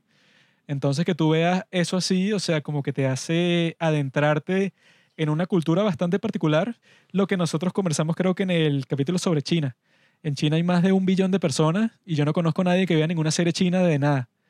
En Corea creo que hay como 40 millones de personas y existe una ola súper artística que llega a todas partes del mundo. O sea, yo creo que eso es algo que no es común en lo absoluto y que no se puede replicar tampoco, sino que tienes esa excepción cultural ahí, tanto en la música como en la cinematografía, tanto las series como las películas, que hay que aprovechar y que no se puede dejar que sea un estigma, así que esto es lo que ven las mujeres, sino que tanto hombres como mujeres pueden disfrutar de las mismas series. Eso es lo que se ha probado en la trayectoria que tiene el podcast de los padres del cine hasta el momento. Y ese es el propósito del capítulo, pues, o sea, que toda la gente que ya le gusta el cine, ¿verdad?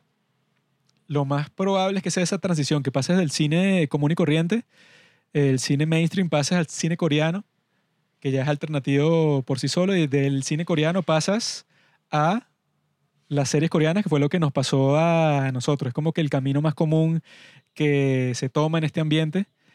Y que eso, o sea, la mayoría de la gente, como dijo Miguelito, llega un punto de su vida en que, ah, bueno, hay tanto contenido, puedes ir al cine o tienes acceso a todas las series del mundo en todos los servicios de streaming que existen y tú puedes decir que, bueno, ¿qué escojo? Nuestra alternativa es que, bueno, escoges series coreanas porque son las más satisfactorias de todas.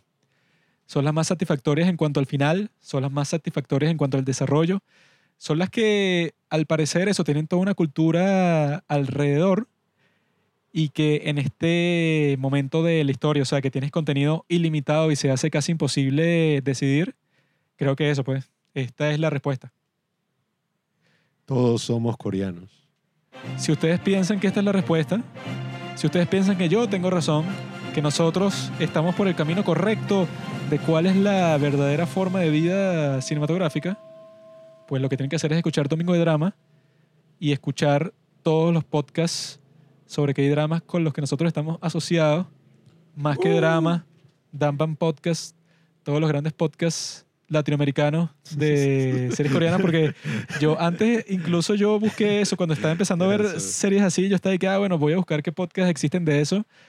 Y existen como que dos o, o tres de dos mujeres gringas. Y yeah, this K-drama is very good because it's, I love this actor. O sea, haciendo como que básicamente perpetuando ese estigma, pues, y que bueno, ¿por qué ves la serie? Ay, porque este actor es Es hermoso. un podcast O sea, de dos tipos hablando de Esa drama. no es la razón principal por la que nosotros vemos la serie. O sea, ya nosotros dijimos, o sea, que las actrices están más buenas que el carajo, pero esa no es la razón principal. Eso es como que lo que está por encima del pastel. El pastel en sí ya es rico. Si le pones a una IU por encima, obviamente que también la mato y me la como, pues. ¿Qué es una yo? IU es la mejor cantante del mundo. ¿no? Hermano, si eres hombre, Deja los prejuicios. Escuche a los padres del cine Ayue, y eh, sigue este nuestra tipo. Vida. Ella es famosa por eso, pues, porque tiene un carácter fuerte. Si tú la quieres joder, te jode a ti primero. Así ¿Y los que... no llegan a Corea del Norte? No. Sí, claro que sí. O sea, mm. te pueden meter preso por verlos, pero la gente los ve de todas formas porque es como que la fantasía, pues, y queda, mira, estos tipos son coreanos, hablan coreano y no comen mierda como yo aquí en mi país, qué loco, ¿no? Ahí es que la gente se motiva para salir de ahí. Pero bueno, amigos, ya saben, aquí tienen nuestro capítulo sobre series coreanas porque deben cambiar su vida completamente y que si no lo hacen, bueno, problema suyo. O sea, se están perdiendo la mejor experiencia que pueden tener en toda su vida. ¿no? Una película buena, recomiendo. hasta luego, mi gente. Vean a Corea. Gracias por invitarme. Creo que se olvidaron de despedirse al invitado. Tararara. ¿Tú crees que a alguien le importa quién carajo eres tú? No, eso parece un monólogo, en realidad. Bueno, amigos, ya saben. Estén pendientes de nuestro contenido. Vean que hay dramas. Sigan Domingo de Drama y Te amo. viva Corea del Norte. Gracias por escuchar Los Padres del Cine. Síguenos en Instagram en arroba los padres del cine para enterarte de los nuevos capítulos que iremos publicando. Si nos escuchas por Apple Podcast, déjanos una reseña. Si no, disfruta escuchándonos en todas las aplicaciones por las que puedas descargar podcast.